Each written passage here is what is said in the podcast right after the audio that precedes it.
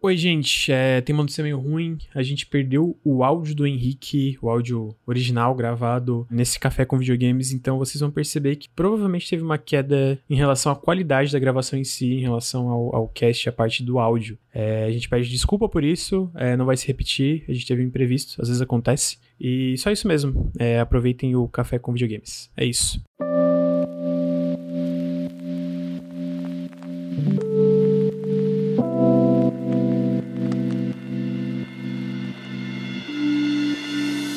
dia, sejam todos bem-vindos e bem-vindas para o Café com Videogames número 25, o podcast que traz notícias quentinhas da indústria, assim como esse café que eu estou tomando, olha só.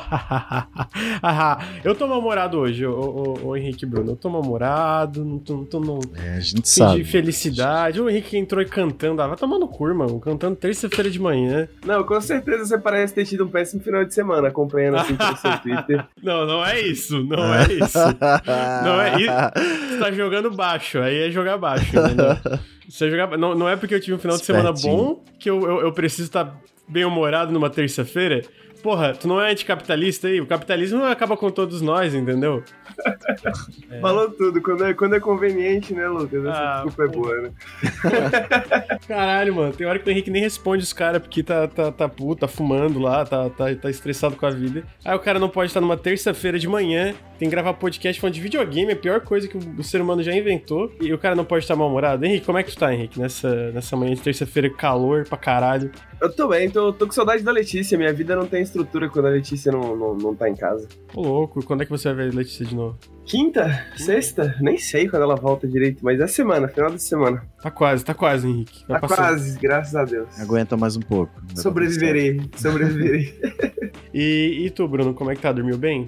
É, mal menos, né? Fui dormir meio tarde, aí o cara já acorda meio no susto. Mas tô bem, tô bem. Tá calor, né, cara? Tá, tá muito. Ô, oh, mano, assim, quando eu vou gravar podcast, geralmente eu, eu, eu, desligo o ar e desligo o ventilador, tudo, né? Aí o ventilador eu desliguei, né? Porque senão fica muito ruído no microfone. Mas o ar-condicionado teve como, mano. Tive que deixar ligado porque tá muito quente aqui. Puta que pariu. Tem uns recadinhos aí. Primeiro, agradecer aí todo mundo que tá assistindo. A gente tá. Ontem não teve o café, né? Porque. Que... Por causa de mim, né? É, queria agradecer a todo mundo que está assistindo ao vivo. É, muito obrigado. Lembrando quem está escutando no feed, fica o convite para vir aqui em twitch.tv barra nautiluslink. A gente faz o Café com Videogames toda segunda-feira de manhã. Esse, no caso, que a gente está fazendo foi excepcionalmente numa terça-feira, dia 2 de fevereiro mas é toda segunda-feira às nove e meia da manhã. Então queria agradecer, muito obrigado, valeu. Queria lembrar, mano, queria, isso aqui é uma, uma, um lembrete importante, que a gente é financiado coletivamente, né? Então se tu, vocês curtem os nossos podcasts, os nossos vídeos lá no youtube.com barra nautiluslink ou as lives que a gente faz diariamente, considerem apoiar em apoia.se barra nautilus ou picpay.me barra canal nautilus. Por quê? Por causa da crise e várias coisas, o nosso apoia-se deu uma caída. Quando alguém fala, pô, vocês preferem que a gente apoie pelo Twitch ou pelo apoia-se tal, pelo Twitch ajuda muito, né? né? Pelo, por sub. Mas pelo Apoia-se é bom porque a gente tem um controle maior do que, que vai entrar financeiramente, sabe? O, o, Twitch ainda é uma, uma parada um pouco instável. A gente não sabe exatamente quantos que vai entrar todo mês, né? E no, no Apoia-se no PicPay a gente sabe certinho. Então, se vocês curtem o projeto, considerem apoiar lá em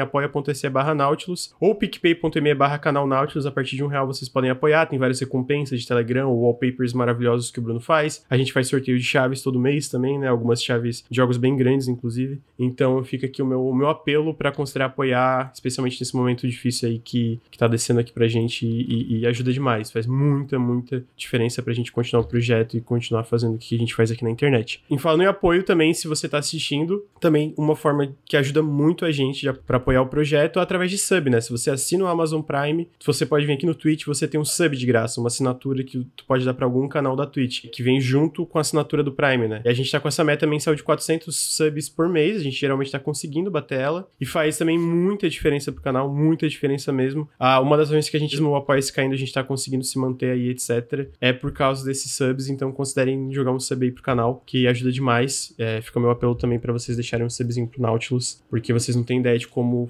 ajuda, tá ajudando a gente, né, aqui na, nas lives é, e financeiramente. Eu acho que é isso, a gente pode entrar agora na, nas notícias rápidas, notícias expressas que tem várias coisinhas legais aí que rolaram de semana passada para cá. Queria começar falando que a gente teve um relatório fiscal da Microsoft E aí, dentro do relatório fiscal, também teve a parte do Xbox. Então, a última vez que a gente teve esse relatório, se não me engano, foi setembro do ano passado, ou, ou outubro, não lembro. Que a gente teve a notícia que o Game Pass tinha batido 15 milhões de assinantes, né? Que era um número extremamente impressionante. De lá para cá, setembro para janeiro agora, né? Que foi em janeiro que teve o relatório fiscal, o Game Pass chegou em 18 milhões de assinantes. Então, basicamente, eles tiveram 1 milhão de assinantes por mês, quase. Que é uma coisa também extremamente impressionante. Tá crescendo no ritmo Aham. muito, muito rápido. Ah, foi o primeiro trimestre que a divisão do Xbox teve mais de 5 bilhões de dólares de renda. Não renda líquida, né? Não foi tipo que entrou na época que eles tiveram gastos e tal, mas foi a primeira vez que bateu esse número. E também que bateu 100 milhões de usuários no Xbox Live e que o Xbox Series de consoles foi o, mai- o que teve mais vendas no mês de lançamento ali, né? Então foi tipo o maior sucesso da, da, da história do Xbox ali.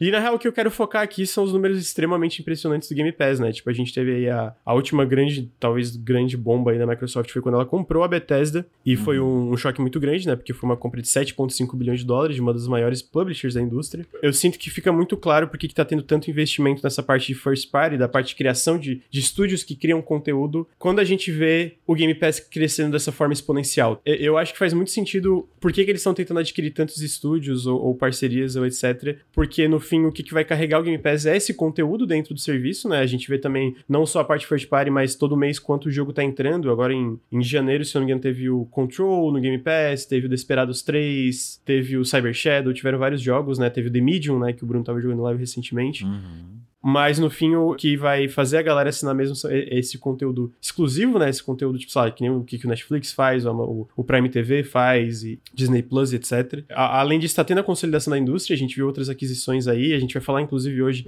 Semana passada a gente brigou aí por causa da Tencent. Essa semana a gente não vai brigar, eu acho, porque o Ricardo não tá aqui, mas tem coisa da Tencent também que a gente vai falar e tá tendo cada vez mais essas aquisições ou investimentos dentro da indústria, né? é, é, de- dessas empresas investindo em, em- enfim, diversas é, des- desenvolvedoras de jogos. Eu queria que o que, que vocês achassem. A gente já conversou sobre o Game Pass, mas ainda. Eu sinto que ainda não tá em um. um um momento que, é, vai, que chegou naquilo que a gente falou que pode chegar, de, sabe, começar talvez não prejudicar, mas moldar a forma que os jogos são desenvolvidos, né? Que a gente falou sobre aquilo, ainda tá naquilo que a gente. Eu acho que o Henrique falou uma vez que a parte. Tá, que nem o começo do Netflix, que era tipo um monte de série doida diferente sendo financiada por tudo, assim que a gente ainda tá nessa fase. Mas o que, que vocês acham desses números aí impressionantes, né, do Game Pass e talvez o que, que isso represente para essas empresas dentro da Microsoft, essas empresas, essas desenvolvedoras, no caso, né?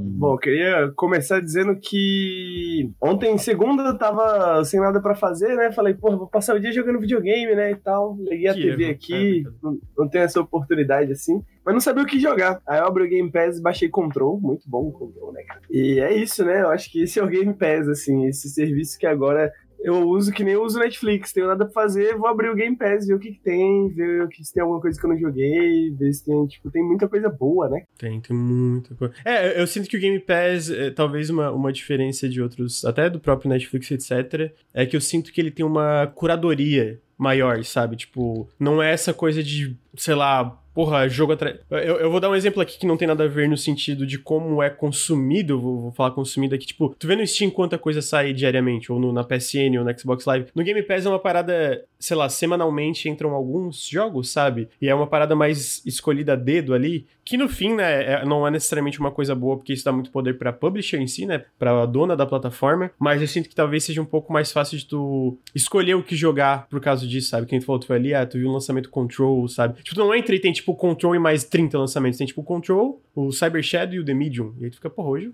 vou dar uma olhada São no todos Control. jogos que você acaba tendo interesse, né? Porque são jogos bons. Você acaba conhecendo coisa nova, meio que escolhida a dedo, que nem você disse. Uhum. É, eu acho que é igual você falou, Lucas, Netflix quando começou, né? O Netflix, porra, Netflix. Não sei se o pessoal lembra, assim, mas caralho, eu passava muito tempo no Netflix quando o Netflix chegou no Brasil. É, inclusive, na época, você não precisava estar preso ao Netflix Brasil, né? Era muito fácil você usar pra ver o catálogo do Netflix Estados Unidos e tal, tal, tal, né? E caraca, tinha muita coisa boa no Netflix. Tinha, tipo, uma seleção de filmes sul-coreanos gigantesca, por exemplo, tá ligado? Eu assisti muito cinema sul-coreano. Oi, cinema sul-coreano é muito bom. Eu eu vou ser o defensor do Netflix aqui e dizer que ainda tem, tem séries muito boas Tem, coreanas, não, tem ainda séries, tem, tem tem. séries indianas, tem muita coisa boa na Netflix, só que tá escondido no meio de um monte de porcaria. Que é um problema de distribuição que o próprio Steam sofre, né? De Uhum. você não conseguir achar a coisa boa porque tá atropelada. É, Além desse problema de distribuição, uma coisa que aconteceu agora é que a Netflix tem mais facilidade em cancelar série interessante, sendo que lá atrás não era tanto isso, né? Se essa série não, Ah, não sim. dá os números ali que ela quer, ela pá, corta sem muita, muita cerimônia, e eu sinto que lá atrás era, tinha um, um pouco mais já, não, vamos insistir aqui, mesmo, mesmo assim, mesmo talvez não dando os números que a gente quer, porque a gente tem que ter esse catálogo, né? Bom, o Jack, se tivesse sido lançado hoje, né, tipo, teria sido cancelado depois É da primeira temporada, né? É, e é uma das minhas séries favoritas. Eu quero ver ainda, não vi Bojack. Inclusive, o, o, o criador do, do BoJack, ele fala justamente sobre isso, né? Ele fala que eles queriam uma série que justamente fosse um pouco mais longa, né? O BoJack demora um pouco, assim, pra, pra, pra ficar bom, mas de uma, de uma forma boa, né? Tipo assim, eles realmente usam, utilizam esse tempo pra construir personagem. Eles comentam até sobre isso na série, né? Bem meta nesse sentido. Uhum. Mas o criador fala isso, né? Que se fosse hoje, eles provavelmente não teriam a série por muito tempo, porque na primeira temporada ela não fez números, né? Agora, depois que chegou na 5, a gente já sabe que é uma das melhores séries da década, sabe? Sim. Um dos melhores desenhos que já teve, sabe? Então, porra, não ter essa oportunidade seria muito foda, né? Eu espero que o, o Game Pass chegue nesse ponto e fique bastante tempo nesse ponto, né? E, tipo, igual a gente tava falando, né? De, de modificar a maneira que jogos são financiados, de jogos são pensados e tal. É, Ele parece ser um bicho diferente, de certa forma. Enquanto entram jogos, saem jogos, né? Então fica meio que um catálogo, meio que um número X de jogos parecidos sempre. Algumas coisas vão saindo e outras vão entrando, e isso vai girando. Não sei por quanto tempo isso vai ficar, né? Quanto tempo a gente vai ver isso. E além disso, a gente não tem essa. que o Netflix acabou causando, de certa forma, essa exclusividade, né? É, você só vê no Netflix, você só tem acesso àquilo no Netflix. Ah, sim, é, realmente. E o Game Pass, não. Pô, a gente vê o The Medium vendendo pra caramba, sabe? Os jogos. A galera joga ali, quem não quer o Game Pass compra no Steam, ou compra na própria loja do Xbox, ou compra pra console. Então, tipo, é um bicho um pouco diferente nesse sentido, né? Não tem essa exclusividade fechada. Você consegue acessar esses jogos de outras maneiras. É, eu tava vendo aqui, tipo, os últimos jogos que entraram, tô no com o Game Pass de PC aberto, né? Que a gente sabe que o catálogo é um pouco diferente do de console. Os últimos jogos aí, deixa um, dois, três, quatro, 5, 6, 7, 8, 9, 10. Os últimos 10 aí jogos que entraram foram tipo What Remains of Edith Finch, Desperados 3, Control, Donut County, Cyber Shadow, a, o, rema, o Yakuza Remastered Collection, né? Então inclui aí o 4, 5 e o 3. Não sei por que, que eu falei nessa ordem, mas tudo bem. É porque acho que ele, ele tá nessa ordem, é uma bizarra. É, e, o, e também o Prison Architect e o The Medium, né? Que Só jogo bom, mano. eu sinto que não, vão, não é jogos que vão necessariamente agradar todo mundo, mas é jogos claramente todos com qualidades is e todos com qualidades diferentes, né? Tipo, quem vai É. gostar do Cyber Shadow é a pessoa que talvez vai ser- não vai ser a mesma pessoa que vai gostar do The Medium, que talvez não é a mesma pessoa que vai gostar de Yakuza. Tem isso que o Bruno falou também, né? Eu sinto que a, a- dentro da indústria de jogos existe uma, uma diferença fundamental. Tu não precisa assinar o Game Pass pra jogar nada disso. Tipo, ah, não, não existe nenhuma exclusividade. a- existe exclusividade em relação a, por exemplo, o ecossistema da Microsoft de alguns jogos só saírem pra PC e Xbox, mas não só saírem pra Game Pass, entendeu? O que eu acho que é muito saudável, né? Até porque para as próprias Aham. desenvolvedoras e etc. Então tem isso também que dá uma dinâmica bem diferente dentro da indústria de jogos que eu espero que se mantenha. O que que eu quero quando eu, eu falo sobre Game Pass e, tipo, por enquanto eu fico feliz que tá funcionando porque é o que tá acontecendo por enquanto, né? Não é que o Game Pass se consolide como a forma de consumir jogos, e sim uma forma. Não a Uma forma, forma, uma ah. forma, tá ligado? E o Henrique falou, é legal tu entrar no Game Pass e, porra, o Henrique, não sei se ele planejava jogar Control, mas tá gostando de Control agora, Henrique? Cara, eu tava. Ah, Eu já começou, tinha jogado um pouco, né? Pa- Ah, pausou, queria- a resposta, a única resposta é sim, Henrique. Brincadeira. Não, é, é, eu, eu tô, eu tô gostando, mas é porque eu precisava, eu queria alguma coisa que eu pudesse jogar da cama, né? Aproveitando Ah, que a sim. Letícia não tá aqui. Aí eu falei, porra, Control, né? Tá aí. E tipo, eu já tinha gostado antes. Cara, muito E eu tô gostando novamente. Eu não sei por que que eu dropei antes, entendeu? Ah, mas pô, tá trabalho, geralmente. Por É. que pareça, a gente trabalhar com jogos muitas vezes quer dizer que a gente tem que dropar jogos que a gente gostou. Eu, eu voltei a jogar Paradise Killer nas férias e parei e não consegui zerar ainda. Então, tipo assim, eu tava amando, tá ligado? Ele é um bom jogo de jogar na caminha deitado, porque ele é meio caótico às vezes, né? Eu achei que ele funciona bem, assim, eu achei que eu ia ter problema pelo fato de não estar jogando no mouse, né? Porque tem a pistolinha, não sei o que e tal. Mas tem aqueles assists do controle, não sei o que. E isso me forçou a usar mais o... os poderes psíquicos, né? Ao invés da pistolinha. Eu consegui ver um outro lado, assim, de controle que eu não tinha visto até agora. Inclusive, cheguei já mais longe do que eu tava da primeira vez que eu dropei, assim. Assim. Isso é bizarro, mas eu tava pensando ontem. O fato de eu estar jogando na cama faz com que eu jogue de uma forma diferente também. Mas faz muito, muito. Uh... Nossa, é bizarro, cara, porque, tipo, no PC eu, tô, eu quero explorar tudo, ir pra todos os lugares, tal, tal, tal. Eu tava na cama e falei, ah, mano, sei lá, esse lugar aí não vou entrar, não, foda-se. Segue meu caminho.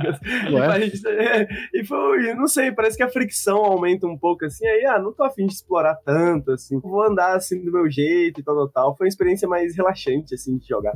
Entendi. tu, tu zerou Control, né, Bruno? Eu não zerei, não. Eu joguei um bom pedaço, tava adorando. Eu também parei por algum motivo, eu não lembro qual. Provavelmente foi algum outro vídeo. Sempre e aí isso, eu né? fui voltar para jogar eu fiquei, caralho, o que está acontecendo? Ah, vou ter que começar de novo. É, tem, tem jogo que é assim mesmo. Tu volta e tu, tá, tu fica muito perdido na parada. Nossa, e ele é meio confuso. O mapa é todo ao contrário, em cima e embaixo. E você fica, caralho, mano, eu não faço ideia onde eu tô. mas eu, eu, eu, acho que é isso, mas o Game Pass, tipo assim, eu fico feliz por enquanto que ele tá fazendo sucesso, porque, como eu disse, ele, hoje ele não é a forma de consumir jogos, né? Ele é uma forma. E eu acho que como uma forma ele tá sendo saudável no geral pra indústria. Primeiro, porque alguns jogos ele, ele ajuda, né, em questão de venda. Segundo, porque a gente vê por exemplo, esse, eu, eu, eu, imagino que esse Cyber Shadow, que saiu recentemente, ele foi desenvolvido por uma pessoa e com um cara fazendo trilha sonora, né? Yacht Club publicou, mas foi um cara que desenvolveu tudo. Eu lembro daquela entrevista que a gente já falou aqui, inclusive o Bruno, não sei se o Henrique tava nesse podcast, mas o cara do She Dreams Elsewhere, que é um RPG ah, que, o, que, o, Bruno escreveu em janela, eu, eu editei e tal, mas é um meio persona, meio. meio enfim. Undertale. É, meio Undertale, que é um RPG que se passam os sonhos ali de uma pessoa e tal. Ele falou numa entrevista como quando ele fechou o negócio, é, o acordo pro jogo sair no Game Pass lançamento, no PC e no Xbox, ele chegou a, a perguntar no telefone pra Microsoft, cara, a quantidade de zero nesse cheque tá certa? Porque é muito dinheiro. E aí ele falou que basicamente o acordo que ele fechou com a Microsoft pagou todo o desenvolvimento do jogo, pagou todo o marketing, pagou o custo de portes para consoles e, e te pagou tudo. Tudo e sobrou dinheiro assim ainda. Foi tipo, uhum. É, agora tudo que vai vir do jogo é lucro, tá ligado? Quando sair. E, e, ele vai lançar no Steam, em outras plataformas também. Não foi um acordo de exclusividade, tipo, ah, não, esse jogo só pode sair pra Xbox. E o jogo se expandiu, né? Tipo, a ideia dele original era bem menor e o escopo aumentou por causa disso. Então, tipo, a gente vê isso e para outros jogos a gente vê jogos que constantemente voltam no Game Pass, porque o Game Pass, pelo que eles falaram, é uma parada que o acordo muda de caso para caso. Então, no caso do She Dreams Elsewhere foi uma parada que pagou numa vez só. Mas talvez um jogo como Descenders, que é um jogo de bicicleta que tem online, mods, etc., que volta constantemente pro Game Pass, o acordo seja de acordo com quantas pessoas estão jogando o jogo, sabe? É meio que o acordo varia de acordo com o que é melhor pro desenvolvedor. Então a gente vê uma, uma coisa hoje que tá sendo relativamente saudável, sabe? Uhum. Até para os estúdios da própria Microsoft, que a gente vê jogos como Grounded, o jogo que é o Josh Sire tá fazendo, que é um, um, dos diretores lá do Obsidian, que parece que é um RPG isométrico, sem combate, uma parada meio diferenciada. E, enfim, até jogos talvez como Psychonauts que atingir um público maior, né? O Psychonauts 2, etc. Então eu fico feliz de estar crescendo por como o Game Pass é hoje. Eu espero que continue assim, sabe? Espero que continue uma parada, uhum. talvez um pouco uma curadoria, assim, e que continue sendo, assim, esse tipo de acordo com os desenvolvedores, né? Que não vire uma parada que seja por horas jogadas. Porque a gente sabe que não é por Arcade, é por horas jogadas. Ou, pelo menos agora tava mudando para ser uma parada por horas jogadas, ou do Google Play. Não sei se foi a por Arcade ou aquela parada de assinaturas do Google Play, que é horrível, tá ligado? De ser por horas jogadas, porque, tipo, já exclui jogos como, sei lá, o The Medium. Ah, mano, horas jogadas. Ah, o The Medium tem 10, 15 horas, acabou ali, tu zerou. Não é um tipo de jogo que tu é. volta e jogas várias vezes, né? Acho que é isso. Vocês têm algum comentário para concluir aí? Não sei se vocês querem falar alguma coisa. É, só enquanto a gente não vê um only on Game Pass, tipo, apenas no Game Pass. Tá safe. eu ia falar tá que eu queria que, que, que continuem saindo todos os jogos da Yakuza. Tô só esperando Like Dragon. pra é. todo mundo jogar, pra todo mundo poder conversar comigo sobre Like a Dragon. Tem que jogar ainda. Pior que Like a Dragon eu comprei no Steam né, na, época, pra tu, até pra tu jogar no, no, no share e fazer o vídeo. Chegou, chegou perto do final, né? Não sei se chegou a zerar, mas chegou bem perto do final, né, Henrique? Alguma coisa Sim, assim. Sim, eu não cheguei, a, não cheguei a zerar ainda, não. Eu tô, tô, tô guardando, assim. Inclusive, tava guardando pra essa situação, né? Pra poder jogar na TV e tal, mas ainda não voltei. Esse é, é um belo jogo pra você, mano. Colocar na sua TV se você tiver no PC ou qualquer coisa assim, colocar na sua TV, deitar na cama num domingo à tarde e ficar o dia inteiro, assim, ó, só andando pelas ruas. Só fazão. é, exatamente. Eu queria dizer que eu tava conversando com vocês, ninguém se importa, mas eu me importo. Tava aqui olhando o Twitter, etc. E teve um teaser, aparentemente, porque a Creative Assembly publicou uma parada críptica no Twitter, e parece que é um teaser do Total Warhammer 3. Eu quero muito isso, puta que pariu. Mas A próxima notícia que são os jogos da PlayStation Plus de fevereiro, né? Que é basicamente a Sony anunciou que vai ser o Concrete Genie de PS4, o Destruction All Stars no PlayStation 5 e o Control Ultimate Edition no PS4 e no PS5. E basicamente eu botei isso aqui na lista só para falar que o Control é maravilhoso, gente. Por favor, joguem esse jogo. Especialmente aqui vai novo. ser o Ultimate Edition que vem com os DLCs. Sério, Control é incrível, é o melhor jogo da Remedy e eu sou muito fã de Alan Wake. A versão de PS4, eles conseguiram arrumar? Porque tava um caos, né? Tipo assim, ainda, né, não, não é a melhor versão, mas não é aquele desastre que tava no lançamento mais também, sabe? Então melhorou bastante. Se puderem jogar no, no PlayStation 5 é melhor, né? Porque vai, vai ter é, modo com Ray Tracing, vai ter modo 60 FPS, pá, pá, pá, a, a porra toda. Mas, cara, o jogo é espetacular. A Remedy deu uma tropeçada ali no Quantum Break, né? Mas, cara, o Control é muito foda, muito foda mesmo. Especialmente é, para mim, para quem talvez seja fã de coisa tipo Creepypasta ou uma coisa que eles se inspiraram muito, que é o SCP, né? Que é o Secure Control Protect, que é uma creepypasta da internet muito da hora. Mano, é muito incrível. Para mim foi uma experiência muito foda, porque voltou muito do que da minha época que eu ficava até altas horas na internet lendo todas as, as entries, né? Os, uh, os arquivos do SCP, né? Que eu ficava na internet lendo. Então, porra, foi muito foda. É louco porque, tipo, mano, eu não, não gosto muito de SCP, tá ligado? Uhum. É, eu sei que o Lucas gosta muito, eu não gosto muito assim. E eu achei que eu não ia gostar do Control por causa disso, né? Mas é massa, né, cara? Direção de arte é muito foda, tipo, por mais que por mais que às vezes eu não, não sou muito.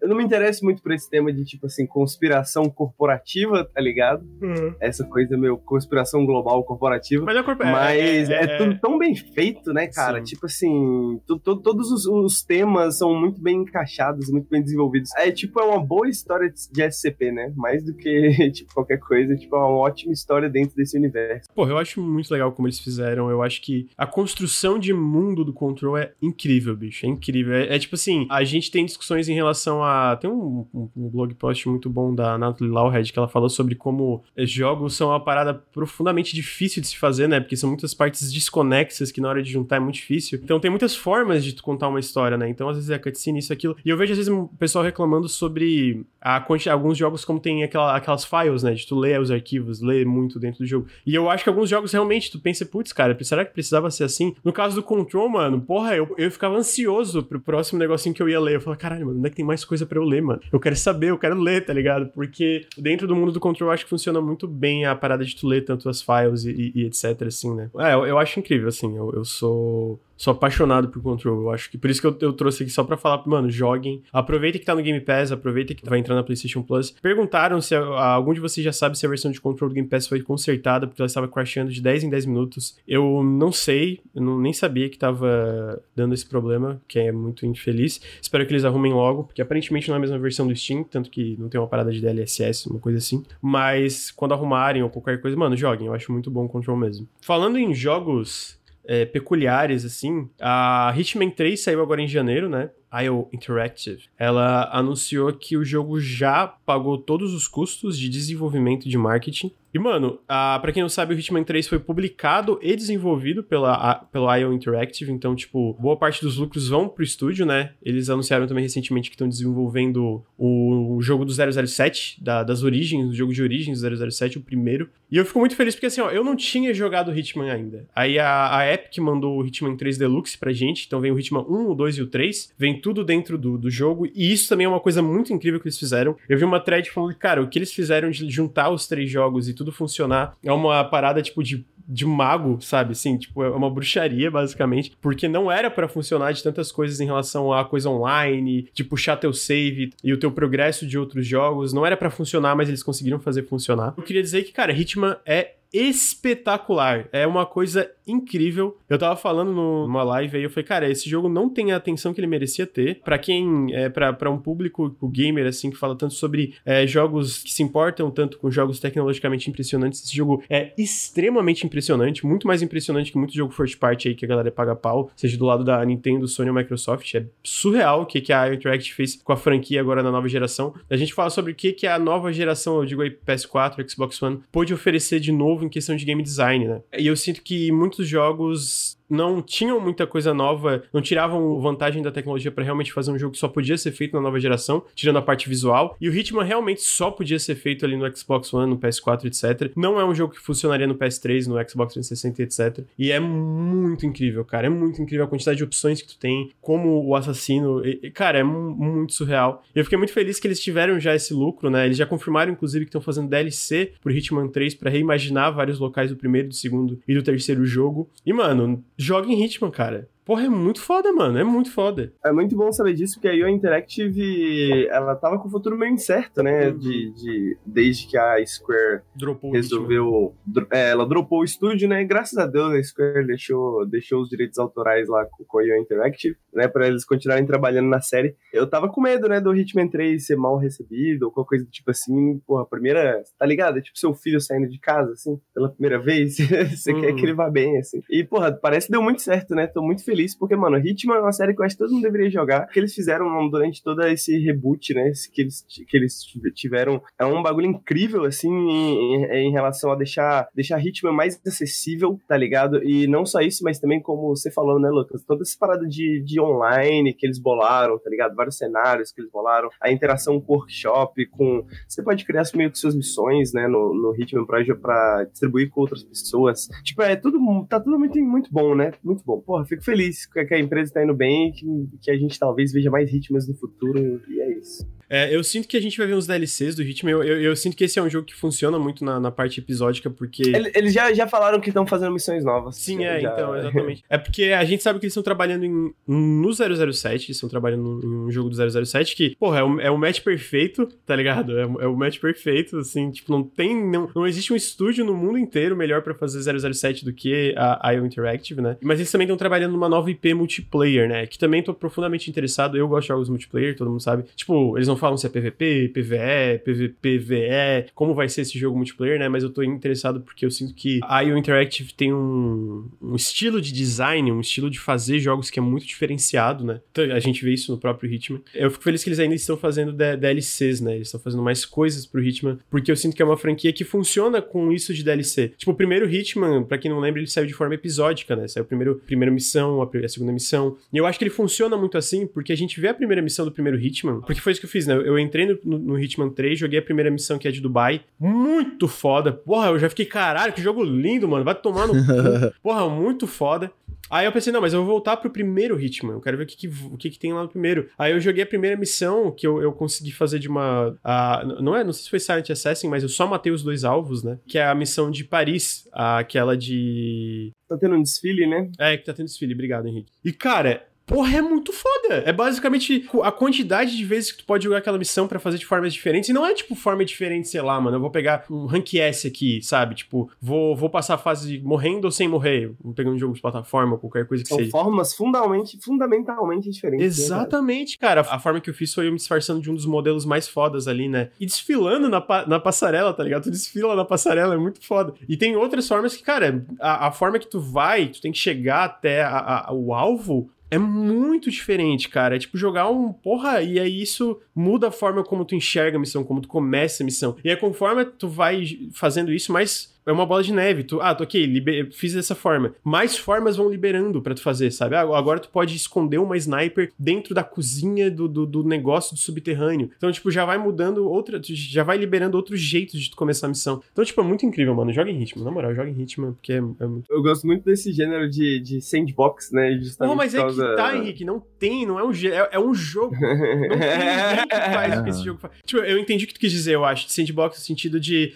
soltar, é, tipo, botar num, num, num sandbox e ter esses, essas várias formas de tu resolver a missão. Mas a real é que não tem ninguém que faz a forma que o Hitman faz. Não existe um sandbox igual o Hitman, tá ligado? Não, de fato. Porque justamente parece isso, né? Parece um diorama, tá ligado? Um, um aquário, assim, a cada fase, perfeitamente feito, assim, e você tem que descobrir maneiras de fuder com isso, tá ligado? Tipo, não importa como. Você pode pegar um carro. Tipo, às vezes você pode, tá ligado? Ao invés. Eu, eu gosto muito de jogar dessa forma, né? Silenciosamente, etc uhum, e tal. Mas às vezes, mano, eu quero brincar e quero, tipo, faz, só ver o que, que dá para fazer dentro do jogo, tá ligado? Dá, pra destruir o candelabro e derrubar em cima das pessoas, dá pra eu. E se eu pegasse uma arma aqui e ficasse atirando em todo mundo? Quanto tempo será que eu sobrevivo? Né? Hitman uhum. permite que todas essas coisas sejam divertidas também, né? E uma das coisas que eu achei interessante do lançamento do Hitman 3, a trilogia inteira ela é tão coesa, né? Digamos. Acho que isso demonstra como ela é coesa as evoluções tecnológicas que eles fizeram em relação à inteligência artificial pro Hitman 3, elas. São retroativamente, né? Elas funcionam. São, exatamente, elas são retro, retroativas. Então, Hitman 1 e Hitman 2 também nunca estiveram tão bons, uhum. né? Tipo, nunca estiveram tão bem feitinhos, nunca estiveram tão funcionando direitinho e tal. Isso por causa do lançamento do 3, né? Então, porra, eu acho que não há um momento melhor para jogar Hitman do que agora. É, eu concordo. Vai jogar Hitman, Bruno. Eu sei que nunca jogou, não mente pra mim. joguei ainda. Pô, e eles não precisavam, né, ter feito isso. Essa ligação com o 1 e o 2. Tipo, bizarro. Eu acho o conceito da, das missões, tipo, ah, esse alvo surgiu online, saca? Esse alvo só vai, só tem essa chance de matar ele nesse momento, depois que isso passou, nunca mais. Eu acho isso incrível para um jogo de, de assassinato, saca? Uhum, Algo o, o que... Target lá, né? Isso, é algo que, sei lá, um Assassin's Creed podia funcionar muito bem com isso, saca? De você no mundo ter um, um, alvo que só tem naquele momento, naquele online, naquele dia e deu. Você nunca mais vai ver aquilo, você nunca mais vai ter aquela experiência que é exclusiva daquele momento. Eu acho esse conceito maravilhoso e dentro desse jogo que vocês estão me explicando aí, esse sandbox, faz com que ele, pô, ele respire por muito mais tempo, né? Porque quanto mais você joga, mais você conhece esse, esse ambiente, né? São mapas, imagino eu, menores do que, sei lá, um mundo aberto. Sim, é E por você conhecer esse ambiente jogando, já te dá uma vantagem enorme sobre aquele alvo e te dá opções interessantes e te dá uma. Né, pô, você pode jogar de novo e de novo, tendo alvos novos o tempo todo. Isso é muito interessante. Isso que você falou é muito louco, porque é bem isso mesmo, Bruno. Você, tipo, você conhece o local melhor, tá ligado? Tipo, uhum. nas missões você tem toda a questão da rotina também, né? Que os personagens eles têm certas ações que eles tomam em certos momentos, né? Então você, você aprende isso também. Até aprender a geografia do lugar, né, mano? Você, tipo assim, uhum. porra, não, aqui, nessa cidade aqui, eu sei que eu tenho um prédio ali que eu posso utilizar para ver um ver de longe, entendeu? Tem aquela parada ali que eu posso utilizar. É muito louco isso, como, tipo, essas cidades parecem vivas, assim, sacou? E esses targets elusivos, eles realmente são brilhantes, mano. Pra mim, um dos negócios mais interessantes. Apesar de eu ter jogado, tipo, acho que um ou dois só, eu sempre gostei de acompanhar na internet que lançava um novo, é, assim, do que pô, a galera surge, tava fazendo, tá ligado? Surgem histórias, cara, por causa disso, saca? Histórias criadas exclusivamente da tua própria experiência, não é algo que foi forjado, saca? Isso é incrível. Eu acho que uma coisa que a gente gosta de falar aqui no Nautilus, no geral, são esses jogos que pegam. Tem um game design diferente, né? Uma forma de contar histórias diferentes, etc. Eu acho que o Hitman é um dos maiores exemplos disso. É porque, cara, é, é sinceramente, sim. Eu sei que parece que eu tô pagando muito pau, mas é porque eu não tinha. Eu, eu, eu já joguei os Hitmans antigos. Eu joguei o, o, Blood Money, que uma época foi considerado melhor. Eu joguei o Silent Assassin, que se não me engano era o 2. Eu joguei o primeiro Hitman, eu joguei. Uh, eu joguei o Absolution, que foi, né? Não foi nos melhores, apesar de ter umas ideias interessantes ali. E eu não tinha jogado essa trilogia nova, eu sempre quis, eu só não, sabe, tipo, vários jogos que a gente quer jogar e não, não consegui, não consegue, assim, por várias razões. E aí, quando a gente recebeu ali da época, eu pensei, cara, agora é a hora, né? Eu vou aproveitar que eu tô de férias aqui, vou dar uma testada incrível, cara. Eu fiquei tipo, explodiu o meu cérebro assim, né? Eu falei, caralho, por que eu não joguei isso aqui antes, mano? Eu, eu vou até botar baixar agora. Mano, é, é, muito legal, Bruno. É muito legal. Tipo assim, é, só não espera muito da narrativa principal das cutscenes, mas. E aí é legal, porque, tipo, eu não acho que a história ali é a grande coisa, mas eu acho que as histórias contadas dentro das missões também são muito legais, tá ligado? São, tipo, uhum. muito da hora de acompanhar. Não, não, legais no sentido, nossa, que roteiro incrível, mas legais dentro do contexto de estar nesse mundo de assassinato, desse mundo de corrupção, etc, sabe? E, e é muito muito da hora, mano. É muito. Esse jogo é muito, muito, muito, muito da hora. Porque, sei lá, eu fiquei muito impressionado. Fiquei, eu, eu acho que o que mais ele me pegou enquanto eu jogava foi como eu fiquei impressionado em como tudo é coeso, como tudo funciona entre si, sabe? Como todos os elementos interagem entre si ali em relação a, a tu ser um assassino. E esse sandbox, cara, porra, é um sandbox muito impressionante. Cada NPC com sua rotina, tudo certinho. E tu aprender essa rotina, sabe? Porra, é muito foda, é muito foda mesmo. E é isso, né? Às vezes jogar de, de forma diferente, explorar o mapa de uma forma diferente é interessante por só. Você falou das histórias, né? Tipo, que você tem no jogo. Até explorar essas histórias depende de como que você aborda, né? As opções de assassinato que você tem, assim, né? De como assassinar essa pessoa, você vai ver outros aspectos da vida dela, sacou? Outros aspectos uhum. da história dela, outros aspectos. Então, na, na segunda missão do 1, eu acho, eu gosto muito porque é uma cidadezinha pequena, né? E tal. Inclusive, saiu um vídeo recentemente de um streamer que passou dezenas de horas matando todas as pessoas da cidade e uhum. escondendo elas. é, e dá para quebrar o jogo assim também, né? Porque te, teoricamente tu como assassino não, não daria. Mas eu acho legal que a Ion Interact ela olha e ela fala, cara, assim, a gente tem uma ideia de como, como é legal o seu ritmo aqui, mas na real, foda-se, joga como tu quer, dá pra tu quebrar. Tu pode quebrar esse jogo se tu quiser, tá ligado? Exatamente, eu acho que pra mim, eu não sei, Hitman tem um negócio que é muito, muito, muito especial, assim, de que, tipo, é aquela coisa que você joga e fala, caralho, videogame é bom, né, cara? É por isso é, que videogame é bom. Sabe? Porque parece algo que é totalmente videogame, assim, é algo que totalmente não, não, não funcionaria em outra mídia, não teria como, é uhum. é outra fita, é outra parada, é algo muito próprio, assim, da nossa mídia, né? E eu gosto da liberdade, eu gosto da criatividade que o jogo te permite, assim, de você fazer o que você quiser, o que te der na telha, na forma que você quiser e, e dibas, tá ligado? Tipo assim, segue sua vida. Só queria falar um negócio aqui, o, o Fernandoso falou que jogou Blood Money e não curtiu muito e deixou de lado o ritmo por inteiro. E assim, eu gostei lá atrás, mas a, a real é que os Hitmans antigos, especialmente tipo ali da, da época do Blood Money e etc, do PS2, enfim, os antigos, era muito mais truncado, era um jogo muito menos fluido. Eu sinto que tu jogar essa trilogia nova, tu fazer todas essas coisas, a quantidade de opções é maior, a forma como o jogo te guia para fazer isso é muito mais intuitivo também. Ele tem é, a parte de tutorializar. Me ajuda, Henrique, eu tô, não consigo mais é, falar. Tutorialização isso, ou tutorial? É, é, isso mesmo, tutorialização. É muito mais intuitivo, sabe? De como ele te ensina a fazer essas coisas e como ele te incentiva a explorar. Então, tipo assim, pra mim é muito mais gostoso jogar. Agora, de fato, fato, a, a parte essencial da parada, que é, são jogos, às vezes, especialmente na primeira vez que tu joga uma missão, são jogos lentos, né? São jogos, tipo, tu tem que ter paciência, tem que observar. Observar o NPC e pensa, putz, ok, essa é a rotina dele. Aqui eu posso pegar ele, deixar ele inconsciente, roubar a roupa dele, né? Tipo, me, me disfarçar e etc. Então são jogos meio lentos e tal. Tá, se tu não curte essa parte, eu não sei se vai gostar dos novos. Mas é, em relação ao Blood Money, em relação aos antigos, ele é muito mais intuitivo e gostoso de jogar e, e fácil de entender, assim. E muito mais aberto, assim, tem muito mais opções para tu fazer as coisas também. Eu amo muito o Blood Money, tá ligado? É um dos meus ritmos favoritos, assim, sem dúvidas. Porra, tem que lembrar que é um ano, né, dos anos dois, um jo uns jogos dos anos 2000, né? E naquela época eu amava muito o Hitman porque era extremamente ousado, né?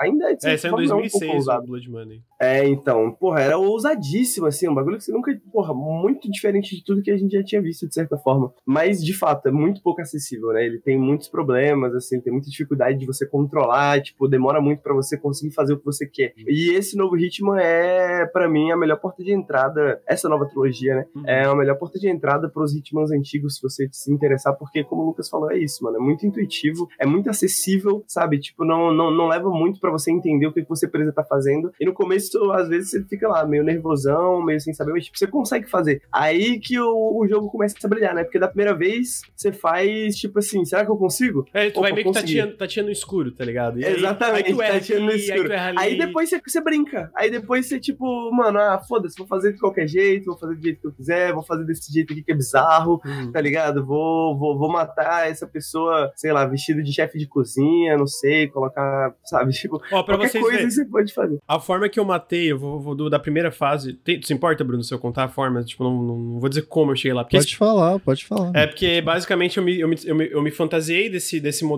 né? E tive uma ligação com. São dois alvos, né? Uma mulher e um cara. Tive uma ligação com a mulher, que ela fica na, nas partes superiores de onde tá tendo o desfile, que são partes inacessíveis para boa parte ali do público. Aí eu fiz o desfile e depois eu fui lá ter um encontro privado com ela. Aí tu senta, tu escuta tudo que ela fala. Ou tu pode chegar e tu pode matar ela direto. Mas eu sentei, escutei o que ela falou. Ela falou, cara, quero te contratar para fazer isso, tal, tal, tal, tal. Ela termina de falar, ela te dá um veneno. Um veneno que é, tipo, não dá pra, pra rastrear no corpo da pessoa depois que tu mata ela, né? Eu esqueci o nome do veneno que ela dá. Aí ela dá e aí ela vira porque ela tá, tá, ah, peraí, eu tenho, tenho problema, tenho que atender uma ligação. Quando ela foi atender a ligação, eu matei ela. Matei ela e escordi o corpo. E aí eu peguei esse veneno, desci, aí eu sabia que tinha uma, uma outra forma que tem o, o cara, o teu alvo, ele gosta de um drink específico que nenhum garçom sabe fazer. E aí, basicamente, eu, eu, eu desci, me fantasiei de garçom, entrei numa parte ali do subterrâneo, deixei um garçom incon, um, inconsciente, né? E roubei a roupa dele, achei a receita do, desse drink, fui lá, fiquei lá onde tu. lá no bar, esperando o cara vir. Esperei, esperei, esperei uns 10 minutos, mano. 10, 15 minutos, sei lá, esperei um tempão até ele, ele dar toda a volta na festa e voltar lá para onde tava o bar. E aí eu botei, em vez de botar um veneno, tipo veneno de rato, rato, qualquer coisa que, sabe,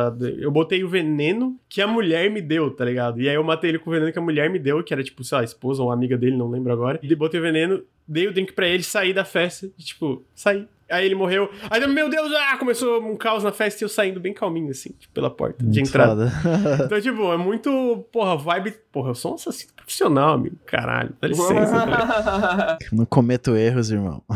e isso, cara, e daí eu fui ver depois que daí o jogo tem uma parte de contratos ali, negócio. Tem muitas outras formas de matar ele, sabe? Tipo, ah, tu pode fazer cair um candelabro em cima do cara, pode fazer isso, pode fazer aquilo. Pô, tem um bilhão de formas diferentes de matar o cara. Né? Pode só alojar uma, uma bala no cérebro dele, é. Né? no primeiro momento disponível, se é, você tá quiser, tá ligado? Tipo, mesmo as formas erradas de se jogar assim, às vezes elas são divertidas, né, mano? É, exatamente, exatamente. É, acho que é isso de Hitman. Vocês têm mais alguma coisa pra, pra acrescentar? Joguem Hitman, muito bom. Próxima notícia é que a Tencent, olha aí, a gente tá falando sobre consolidação corporativa. A Tencent, ela. Nossa maior investidora, né? Nossa maior investidora, exatamente. É, ela fechou um contrato que ela tava na, fazendo aquele negócio de arrecadar investimento e ela fechou um contrato basicamente nessa onda de investimentos que ela conseguiu. Ela conseguiu, se não me engano, 40 milhões de euros de investimento e 30 milhões vieram da, da, da Tencent, porque a, a, a Dontnod está conseguindo esses investimentos porque ela quer se manter como uma desenvolvedora independente e publicar os próprios jogos, né? Então, tipo, a maior investidora dessa leva de investimentos que ela arrecadou foi a Tencent com 30 milhões. Eles também fecharam uma parceria para trazerem mais jogos da Dontnod para a China, né? Até para mobile, se não me engano, uma parada assim. E a gente vai ver agora, eu sinto que a Dontnod ela tá indo numa direção desses tipo desses investimentos e arrecadações que ela quer se distanciar de publishers no geral, ela quer tipo ser dona das próprias IPs, quer é, publicar os próprios jogos, né? Então, não foi uma compra, a, a Dontnod não comprou, é, chama, eu não sei como é que se chama em em PTBR, talvez o Henrique saiba, é minority stake, é tipo uma, uma minoria ali de investimento. É, alguma coisa minoritária. É a, ela é dona, uma dona minoritária, né? Ela é, tipo não tem isso. poder de, de, decisão. É, então teve esse, essa leve de investimento, é o que a gente entrou antes, né? Que conforme a indústria tá se consolidando, conforme a indústria tá, tá dando cada vez mais dinheiro, mais e mais essas empresas grandes estão entrando para investir nessas desenvolvedoras, etc, né? Então, a Tencent é um grande exemplo.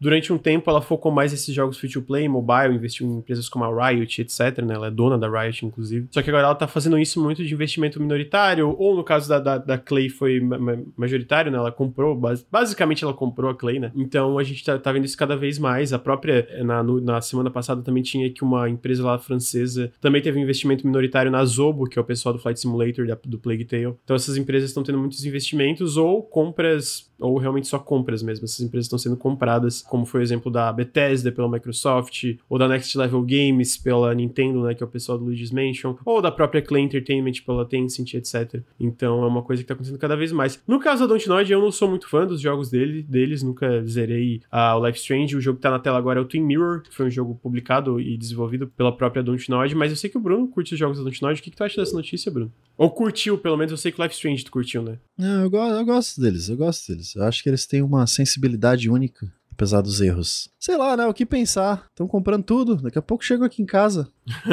eu não sei, cara. Você até sentido te oferecer uma 30 milhões? Bruno. Porra! Bora. 30 bora. milhões. 30 milhões pra, pra comprar o Nautilus. 51% do Nautilus. Bora. bora. Meu, gente, que isso? Só é bora, Dinheiro só bora. é foda, né? Dinheiro é foda, cara. A galera tem muito dinheiro, dinheiro corrompe, é isso aí. Dinheiro corrompe. Por mais 30 milhões é muito dinheiro, né? Não, mas assim, a, a parte, é, pelo menos no caso da Dontnod, é que não, não é compra, né? É um investimento minoritário é, e dá uma... Interessante. A escolha dá... é interessante. Né? Logo a Dontnod. Ah, eles são uma Eu empresa grande, né? Eles são uma empresa é. grande. Teve, teve sucessos. A, a, a, franquia Life Strange é bem grande até. A, apesar de não, não... Se eu não me engano, eu li uma, noti uma notícia, um rumor que a, a vai ter a Dontnod não vai trabalhar mais no Life Strange, né? Vai ficar mais com a Square Enix, mas é uma empresa que fez uma, uma, uma IP bem grande, então eu consigo entender, né? Apesar de que foi a única, né? A, a, as outras IPs da Dontnod Teve também o Vampir. O Vampir foi da Dontnod, né? Eu tô viajando. Sim, sim. É, o Vampir foi um sucesso também lá pra Focus Home, inclusive. A gente já falou isso quando a gente tá falando de Game Pass, a gente, tá... a gente teve, teve outros episódios, né, sobre Game Pass, consolidação corporativa e tal. A gente tá num momento muito bom de certa forma, mas já falei né, do meu medo pro futuro, porque Game Pass para nós consumidores é algo ótimo, né? E para muitos desenvolvedores também. Esses investimentos da Tencent, essas consolidações, né? Pra, a gente já falou, muitos, muitas empresas, porra, vão sair de situações de instabilidade econômica, né, e vão poder criar seus jogos tranquilamente, tal, tal, tal. Mas a gente tem que saber que é isso, né, é uma corrida para ver quem cria o maior império primeiro, né? Essa é a corrida, por isso que a galera tá jogando dinheiro pro alto, basicamente, né? Mano, investimento em várias empresas que a gente gosta, várias empresas tipo cults, digamos assim, sacou? Que fazem jogos que não são aqueles hits gigantescos, mas são jogos, porra, que tem um, um, uma base grande, assim, de jogadores e tal. Por enquanto tá muito bom, né? Eu espero que continue assim por bastante tempo, que a gente veja essas empresas como a Dontinoid podendo ganhar independência maior, assim, né, do mercado e tal. Isso é sempre muito bom. É, a outra notícia, mano, é uma notícia triste, que é a notícia que Ninja Theory vai parar de o Bleeding Edge enquanto ela foca nos outros projetos. Triste pra quem, Luke? Porra, triste pra, porra, triste pra mim, mano. Triste pra mim. Bleeding Edge é muito bom, mano. Porra, triste demais. Quanto tempo você não joga Bleeding Edge, Lucas? Ué, porra, mas não, eu joguei 50, 60, 70 horas do jogo, Henrique. Beleza, mas isso faz quanto tempo? Você acha ah, que isso é o suficiente pra manter um jogo online? Porra, mas não interessa, né, Henrique? Porra, daí. assim, eu, eu, eu, jogaria mais se eles tivessem dado. Se tivesse saído um patch novo depois do último que saiu, eu teria jogado mais, entendeu? É, então, assim, eu, eu, queria o Ricardo aqui pra, pra, pra me apoiar nessa empreitada.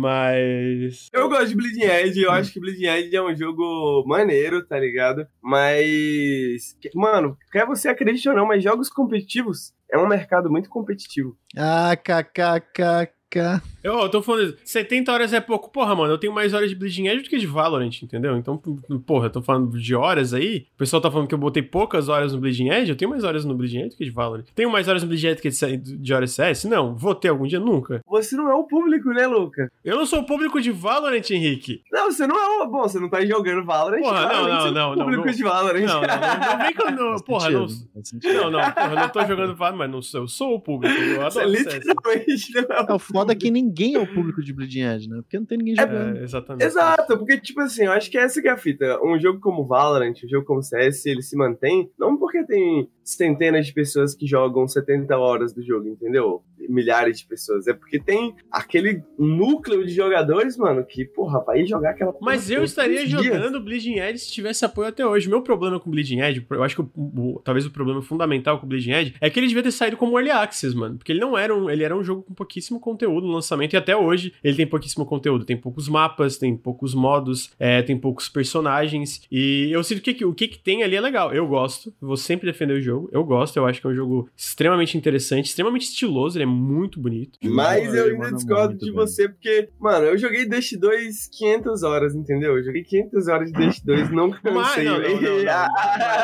é, é, diferente. Com uma arma só. Eu sinto, eu sinto, eu sinto que é diferente, mano. Eu sinto que é diferente porque, beleza, tem 500 horas de Dust 2, mas tinha dezenas de outros mapas pra quando tivesse vontade de jogar outros é. mapas, sabe? Já não, tinha ele desde o início, quero, entendeu? Eu quero dizer que, tipo, Bleed Edge, tipo, mano, eu não, não torci por isso, sacou? Eu fiquei triste com a notícia que o Edge ia parar de ser apoiado, mas era previsível, né, cara? Era previsível. Não, eu concordo, porque... eu, eu, concordo que era previsível porque eles lançaram de uma forma errada também. Além de tudo, para além da questão de se tinha alguém que queria isso ou não, o fato é que eles lançaram de uma forma errada, tipo, sem o suporte necessário, sem a, a constância de atualização necessária para um jogo desse tipo, sem é, um marketing para acompanhar, seja como seria o marketing, né? Ou seja, também pelo, às vezes devia ter lançado como free to play ou qualquer coisa que seja, né? Aí, aí sim, aí eu boto fé, porque se, se saísse free to play, eu acho que o jogo tinha pelo menos uma chance, entendeu? Mas realmente eu acho que isso foi uma puta estratégia errada, assim, porque, mano, 2000, 2021, tá ligado? Tipo, 2020 quando lançou, né? Ó, a quantidade de jogos que você tem pra competir é gigantesca. Eu sinto que o é. Edge meio que pega esse público que é tipo eu e você, né, Lucas? Ex-jogador de, de MOBA, uhum. tá ligado? É um jogo que ele tem meio que essa pegada de team fights, né? Uhum. Da, do, dos MOBAs, assim, e tal, tal, tal. Então, porra, eu achava divertidíssimo, assim. Só que, porra, é, essas pessoas que são como nós, não vai comprar um jogo desse pra, tipo, colocar dezenas de horas no jogo nesse. É justamente uma galera que, como você ou como eu, sacou? Que vai jogar de uma forma mais casual, assim, digamos, né? Porra, eu tenho lá minhas 30 horas de Bleeding Edge, minhas 40 horas de Bleeding Edge, sacou? E, tipo, foram divertidas pra caralho. Agora, as pessoas que, que poderiam passar milhares e milhares de horas no jogo como Bleeding Edge estão jogando os MOBAs ainda, porque é gratuito essa porra, tá ligado? Uhum. É, tem League of Legends, tem Dota 2, pra que que eu vou, vou jogar dar um sabor diferente dessa experiência, sacou? E, e pagar por isso ainda, né? Porra, foda. Uhum. Então, porra, skin, né? Tem, tem tanta coisa pra fazer, tanta coisa legal. Enfim, é triste porque, pessoalmente, eu não tô muito hypado pelos outros projetos da Ninja Theory, né? Então, pra mim, podia tirar o pessoal do Hellblade 2 e botar no Bleeding Edge. Que isso, que ah, porra, isso. Hellblade, mano. Quem gosta dessa merda aí? Que é, não, Hellblade, Hellblade 2 vai, vai surpreender. Tu acha, Bruno? Eu pensa acho, bem, pensa, acho. pensa bem, Bruno. Tu apostaria nisso? Tinha o, cora o coração de Hellblade estava lá, entendeu? Só não conseguiram fazer bater. Mas agora vai, Lucas. Confia Será? que agora vai. Eu não confio, mano. Agora Eu não- eu não confio no, no diretor criativo lá do Hellblade. Al- alguém tem que confiar, né? Alguém no Nautilus tem que confiar, alguém tem que cumprir esse papel. Eu acho que, É graças isso. a Deus, o Bruno está aí pra jogar Hellblade e dizer pra nós. Eu tô sendo exagerado aqui, mas eu realmente não gosto de Hellblade. Eu acho o jogo ruim, É, tudo que ele eu tenta também fazer. não gosto. Seja na parte de, de, de representação da, da- dos problemas em relação à saúde mental, seja na parte do jogo em si, seja na história. Cara, eu não gosto de nada do jogo. Eu gosto de alguns momentos. Eu zerei, né? Eu gosto de alguns momentos, mas nossa, é um joguinho tão. Eu gosto da arte. A e arte é. Ah, mas, mas daí eu acho que é uma coisa que a a Ninja Theory nunca erra, né? Tipo. Ah, Pô, mas mesmo a arte eu acho que ela é meio monotona, assim, sabe? Eu sei que tem um, um contexto por trás disso, Uhum. mas eu sinto que tem umas partes meio. Eu sinto que é o. Talvez artisticamente é o jogo mais fraco da Ninja Theory, assim. é, ele é um jogo muito ruim, né? Como um jogo, ele é muito ruim. Uhum. Por isso que eu falo, né? Já o Bleeding Edge? Já o Bleeding Mas eu- eu vou falar que eu não tô no hype pro, pro Hellblade 2, mas aquele Project Mara, que é esse jogo de survival horror dentro de um apartamento, eu tô interessado. Isso eu tô interessado. Parece Mara. Ah, mano. É, Mas. eu acho que depois disso. tipo, essa realmente é a notícia mais trágica do, do, do podcast hoje. Que é basicamente o Google Stage anunciou. Que... A gente vai falar de crunch no jornalismo. É. Pessoas perderam a família na Game Explainer. O Lucas tá triste por causa do Bleeding Edge. Não, pô. não, mas a gente não vai entrar nessa pauta ainda, não. A, a notícia trágica aqui é.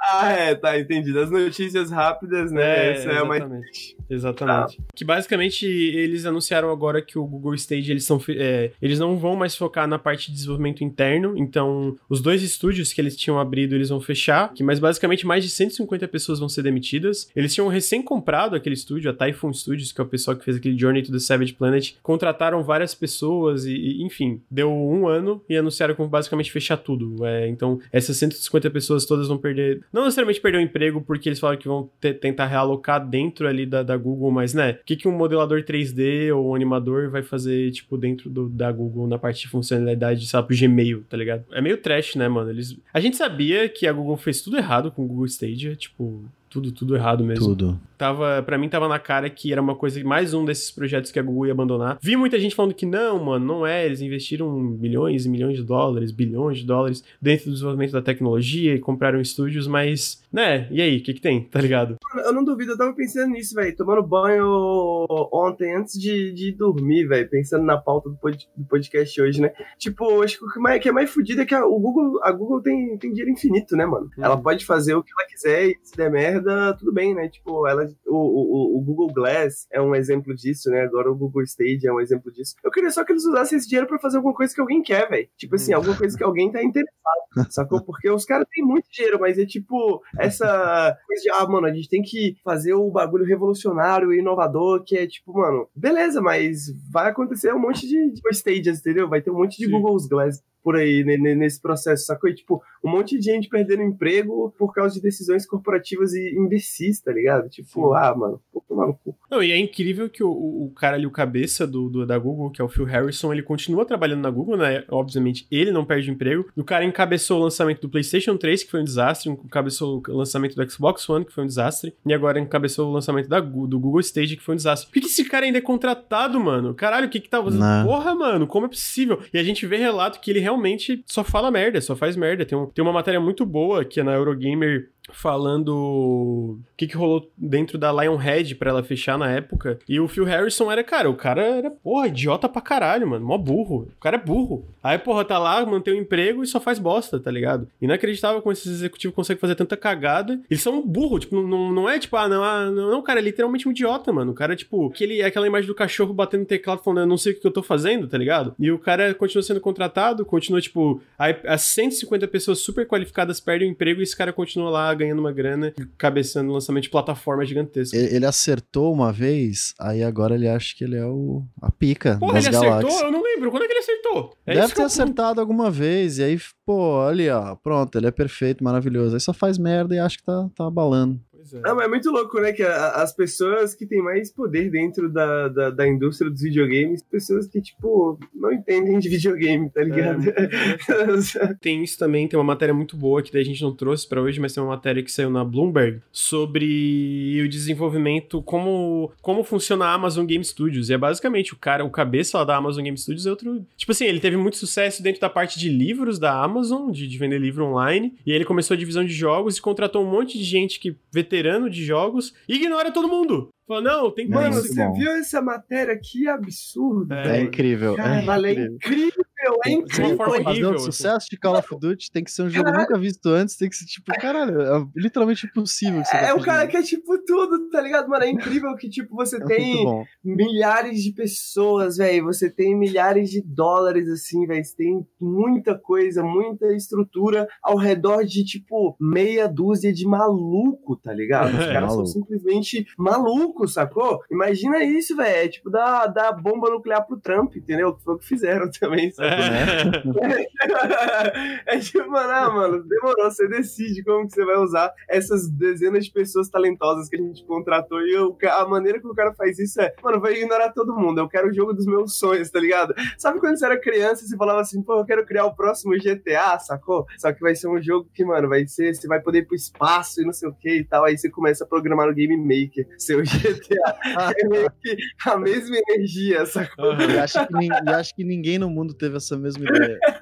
É algo Exato. normal. É a mesma energia, mano, é muito bizarro. Mano, é impressionante de uma forma horrível, né? Tipo, é basicamente, tipo, cara, Deve ser. Eu recomendo muito a matéria da Amazon Game Studios porque a gente tem uma noção de que a- não é, não vou falar que são todos, né? Eu, eu sinto que tem equipes ali às vezes, sei lá. Tipo, eu imagino que o pessoal que trabalha lá na Sony realmente é um pessoal mesmo do executivo que entendem de jogos porque a gente vê o resultado disso dentro dos jogos, na plataforma, Uhum. na própria Nintendo. Hoje a gente vê um- um- uma parada que parece ser funciona muito mais dentro da Microsoft. Tem algumas empresas tem um pessoal que parece que entende o que, que tá fazendo, mas quando tu pega essas matérias sobre, sei lá, tipo a própria Amazon Game Studios, ou até matérias, tipo, dentro da CD Projekt, que a gente que já trabalhou em jogo, tipo, completamente fora da realidade em relação ao desenvolvimento do que, que tá desenvolvendo, sabe? É tipo, tu pensa, cara, como é que a gente tão incompetente tá, tá, tá no, na, na liderança, tá ligado? Dentro da Amazon vem no Uhum. caso de que era um cara que teve sucesso em outra área, mas, mano, tá há cinco, cinco anos, seis anos já com a Amazon Game Studios, não lanç- lançou flop atrás de flop, lançou o Crucible, tiveram que tirar das lojas. É, então, tipo assim, é bizarro, cara. É, tipo, essa, sinto que a, a palavra é essa, é bizarro, tá ligado? Não, ho- hoje eu tô tecnocrata, mano, porque a porra do, do capitalismo não funciona nem pelo que, pra o que ele devia, tá ligado? Tipo assim, mano, como que isso é eficiente, velho? Como que isso é eficiência, sacou? Tipo, você ter essas pessoas trabalhando nas ideias de uns malucos, assim, que não, não, não, não entende absolutamente nada de nada, que não consegue tocar a realidade, sacou? Tipo assim, porra, se, se pelo menos isso resolvesse, já, já, já era um, sacou? Um bom, um, um bom começo, mas não, cara. Não, tô puto, tô puto. Deve ser muito triste, cara. Você trabalhar 20 anos na indústria e o teu chefe é um completo imbecil e tudo que você fala ele ignora. Não, mano, deve ser Caralho, muito mano. frustrante, cara. Caralho, que merda, perder anos da sua vida, sacou? Tipo, mano, porque é isso, né? você porra, trabalhar você trabalha na indústria sabendo que aquilo vai dar criativa. errado. Exato, velho. Você trabalha três anos num bagulho, sabendo que o bagulho tem grande chance de dar errado. E, mano, na indústria criativa são três anos que você não tem nada pra mostrar, tá ligado? Uhum. Três anos que não, não conta absolutamente nada pro seu currículo, nada de projeto que você participou, nada de nada. Sacou? Porra, bem no, no Cyberpunk. Esse é o meu.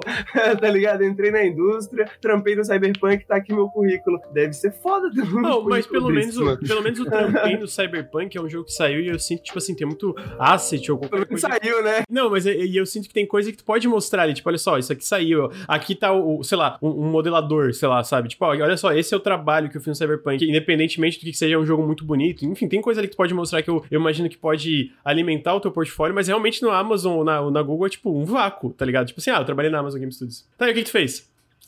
É, eu trabalhei Pode lá. mostrar, não. Eu trabalhei, eu trabalhei lá, teve uns 200 projetos cancelados. Porra, e é triste porque, assim, no caso da Google, porra, eles pegaram talento excepcional, botaram porra, porra nenhuma, tá ligado? Tu pega na Amazon, os caras compraram o Double Helix, que fez o, o reboot do Killer Instinct, que a galera fala super bem, tá ligado? Fala, porra, esse jogo é massa pra caralho. Pegaram uma, uma, uma franquia ali, tipo, que ninguém botava fé que um estúdio relativamente desconhecido ia fazer jus ao, ao Killer Instinct. Não só fizeram, como fizeram um jogo de luta que tem uma comunidade até hoje ativa, sabe? Tá tendo agora o, aquele Maximilian Dude tá fazendo outra, outra live de campeonato do Killer Instinct, porque ele tem uma comunidade que gira em torno daquilo ali, tá ligado? Aí compraram, Nada. Aí botaram, não, a gente tem que ter a nossa própria engine, porque a nossa engine tem que alimentar o Twitch, tem que alimentar os jogos. E aí a galera fala, mano, a gente jogava Halo enquanto a Lumberyard tava renderizando, tá ligado? Porque de tão bosta que é a nossa engine. Então, tipo assim, caralho, mano, é inacreditável, tá ligado? E aí é muito triste, mano, porque tu vê esse talento excepcional, que não, não, não, no fim não faz nada por causa de parte de gerenciamento de executivo que não sabe o que, tá fazendo. E, e, a galera é demitida no fim, né, mano? E aí, e aí o lance demitida, porra, quer dizer que é, essa gente não vai conseguir, às vezes, emprego em outro lugar? Não necessariamente, mas vai ter que realocar, às vezes, se mudar de novo e, e sabe, tipo, mudar toda a vida. Ah, mano, eu tava morando em São Francisco, vou ter que ir pra casa do caralho agora, porque eu consegui um emprego que eu é, achei foda. que tava na minha faixa salarial que eu queria, mas vou ter que mudar e levar minha família, a porra toda, tá ligado?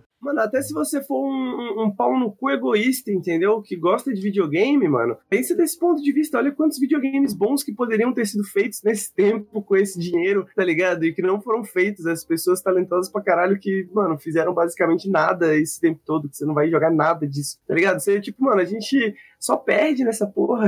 Uhum. É, videogame é um bicho estranho, né? Porque a galera acha que é que nem qualquer outra área da tecnologia. Ah, é só gastar dinheiro, é só trazer uma galera aí e ter uma ideia idiota e vai. Não, cara, o bagulho é muito mais arte além, de, além da parte da tecnologia, né? E pra você trabalhar e juntar essas duas coisas sem uma base sólida, mano, nunca vai dar certo. A galera tem que entender isso. E a galera não entende, cara. Acha que, pô, não, se eu investir em app ali é a mesma coisa que joguinho. É, não é, é, cara, não é. Nunca vai dar certo. Pois é, é triste. É, é isso, né, gente? A parte de notícia do, do stage é essa. Queria encerrar a parte de, de, de, notícias rápidas aqui só falando dos números extremamente impressionantes que a Nintendo teve o relatório fiscal da Nintendo. O Switch vendeu 79,87 milhões de cópias, ou seja, ele já passou todas as vendas da vida do 3DS. E nesse ritmo provavelmente vai passar o Wii também. Bizarro, tá ligado? Animal Crossing, Animal Crossing vendeu 31 milhões de cópias, ou seja, desde o último relatório fiscal ele vendeu mais 6 milhões. Mano, 30 milhões, tá ligado? É, tipo, Loucura.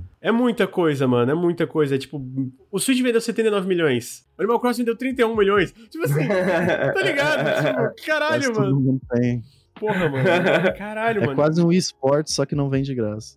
é, total. O único jogo que vendeu mais de, first party da Nintendo que, que o Animal Crossing foi o Mario Kart 8, que tá com 33,41 milhões de cópias. Porra, o, os números dos jogos first party da Nintendo são bizarros, mano. Olha só, eu vou falar os números aqui. Mario Kart 8 vendeu 33 milhões, Super Mario Odyssey vendeu 20 milhões, Animal Crossing 31 milhões, Super Mario Party vendeu 13 milhões, quase 14 milhões, Super Smash Bros vendeu 22 milhões, o Pokémon, Caralho. o Sword and Shield vendeu 20 milhões, ele só tá atrás do Gold e do outro lá, e ele provavelmente vai passar, ele vai, talvez seja o segundo Pokémon mais vendido de todos os tempos. Uh, o Breath of the Wild vendeu 21 milhões. E aí tem outros jogos, tipo o Super Mario 3D All Stars lá, vendeu 8,32 milhões. O Ring Fit, cara, aquele jogo lá vendeu 8 milhões. Sabe o Ring Fit? Eu, que aquela eu quero muito comprar o Ring Fit, mano. Eu quero parece muito, muito hora, parece, parece, muito, muito legal, mano. Porra, mas mil reais. Qual que é a mágica, mano, dessa porra? A galera fala tanto. que é muito da hora. É, não sei. É, o Luigi's Mansion 3 já tá em 9 milhões. Uh, o Paper Mario já passou 3 milhões. E, cara, é possível, o Luigi's Mansion provavelmente vai ser o jogo da franquia mais vendido. O Paper Mario tem muito potencial de ser o jogo da franquia mais vendido. Cara, o, o Age of Calamity, que é o, aquele musou lá da, da Breath of the Wild, é o musou mais vendido de todos os tempos.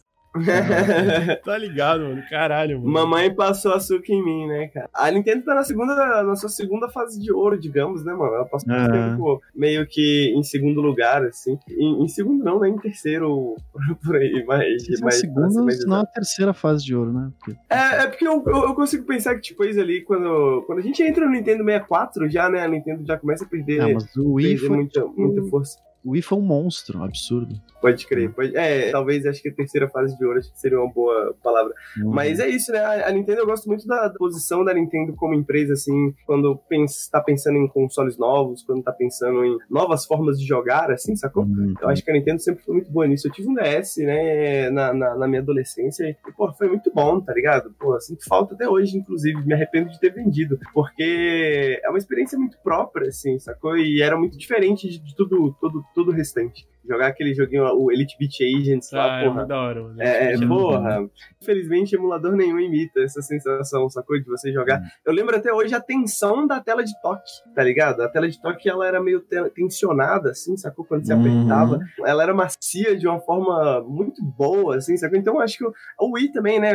A galera, o gamer médio, assim, sempre nunca gostou do Wii. Talvez não tinha tantos bons jogos, eu acho que o Wii, ele tem um catálogo meio, meio fraco, mas era muito louco jogar no controle, tá ligado? E agora no, no, controle do Wii. E agora o Switch, né? Com, com essas inovações que eu acho que são fazem todo sentido, assim, para mim, pelo menos. Porra, quero jogar na cama, mas quero jogar na TV também, sacou? Quero jogar esse tipo de jogo que são jogos, porra, tranquilos de você jogar ali algumas horas por dia, etc e tal. E não necessariamente um jogo de 150 horas, etc. Enfim, eu acho que a Nintendo tá, tá numa, numa boa fase, né? Eu gosto como está ainda. E é super normal você ver um erro como o Wii U, além da parte do marketing, mas saca, são tentativas que podem dar certo ou não, e eu, eu acho que a Nintendo merece aplausos por tentar, porque é uma coisa que, diferente de qualquer outro jogo qualquer outra plataforma, quando você pensa em algo da Nintendo, você lembra da parte sensorial, tá ligado? Você lembra do 64, era diferente de jogar. Você lembra que o GameCube é diferente de jogar. Eles pensam nessa parte fora da TV, né? Nessa parte do controle em si. Então, quando você lembra de um Skyward Sword, você lembra que você tinha que bater com a espada, saca? O Nintendo DS, o 3DS tem muito disso, de você tocar na, na, na parada, fazer carinho no Pokémon, você saca? Tem uma interação que é única da Nintendo, que eles continuam tentando, cada nova geração, eu acho que isso é extremamente importante para a indústria. Acho que isso é muito especial deles e, pô, por mais que eles tenham errado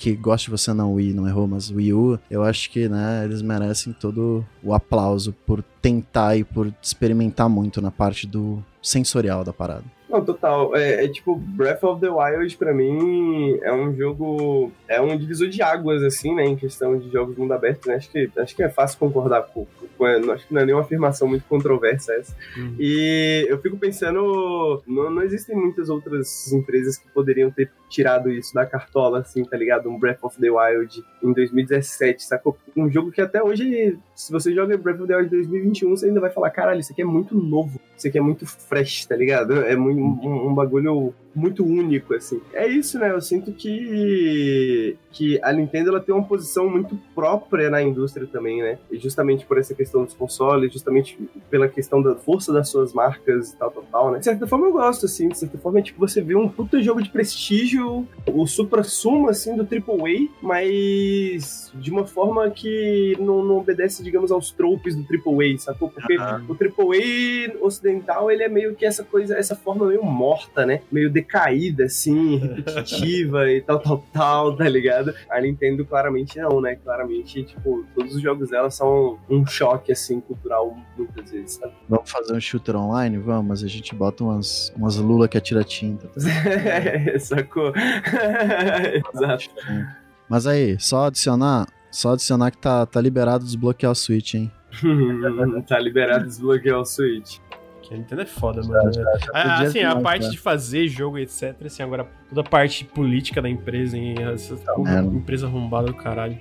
Isso é. A parte corporativa da Nintendo é muito merda, né? É. Tem duas Nintendo, né? Aquela que você ama e aquela que você quer encher de suco. Acho que é isso, né? Com, em comparação ao que a gente tava falando do Google Stadia e outras coisas assim, eu acho que a diferença da Nintendo é que, eu, pelo menos me parece que o lado criativo ele é bem solto para fazer o que quiser, né? Tipo assim, hum. a gente tem uma liberdade. Mais ou menos também, né? Porque a gente vê lá na parte é. do Paper Mario, eles não, eles não podem é. criar personagens Sim. novos e tal. De fato, de fato, tem esses problemas. Comparando ao que a gente tá falando do Google Stadia, eu acho que é, é bem diferente, né? Um contraste muito forte, assim, desse tipo de Google Stadia ou Amazon Studios, que é tipo um controle totalmente de cima para baixo de pessoas que não entendem absolutamente nada de videogame, que decidem como que o videogame é, como que o videogame vai funcionar, tá ligado? De cima para baixo e acabou, tá ligado? Eu sinto que na Nintendo parece que tem outras tensões, pelo menos aí, sabe? É, a base deles é muito antiga, né? Então a gente vê gente veterana aí que tá começou, que ensinou, cara. A galera deu aula para todo mundo que tá aí hoje e estão desenvolvendo ainda. Então é normal que a gente veja. Que, é a galera que entende, né? Não essa galera que chega de paraquedas e acha que é só botar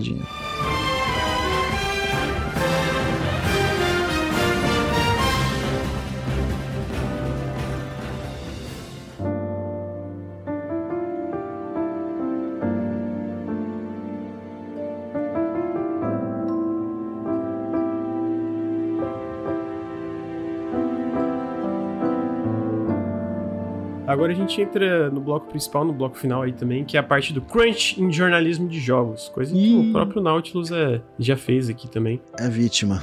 Obviamente não do jeito que, não, não do jeito que eu, eu, vou contar aqui do negócio. Basicamente no dia 14 de janeiro, o Patrick Keplik, que é um repórter e jornalista da Vice Games, é, que é o, basicamente o antigo Waypoint, pra quem talvez o pessoal conheça pelo Waypoint, eu vou postar o link da matéria aqui, ó. Fez uma matéria sobre depoimentos de contribuintes do canal Game Explain, é um canal bem famoso, que ele fala sobre condições de trabalho desgastantes, insalubres, salários e pagamentos. Botei michurucas aqui. E muitas horas de trabalho, etc., dentro do canal Game Explain. Para quem não conhece, o Game Explain ele é um canal é, que especialmente teve muito sucesso através da Nintendo, né? Eles cobriam as Nintendo Directs e outras coisas. E até rumores e informações que eles tinham algumas fontes, etc., dentro da Nintendo. Eles sempre cobriram muitos jogos da Nintendo. Mas não é um canal só de jogos da Nintendo, né? É multiplataforma, basicamente. Que eles cobrem todos os tipos de jogos. Tu entra no Game Explain agora, deixa eu ver aqui. Eles falam sobre tudo, quer ver? Eles têm 1.24 milhões de inscritos e os últimos vídeos falam sobre, sei lá, o Sonic vindo pro Netflix, o God of War tendo patch, patch de PS5, então tem de notícias, tem entrevistas, tem, sei lá, análises, reviews, né, que eles também fazem.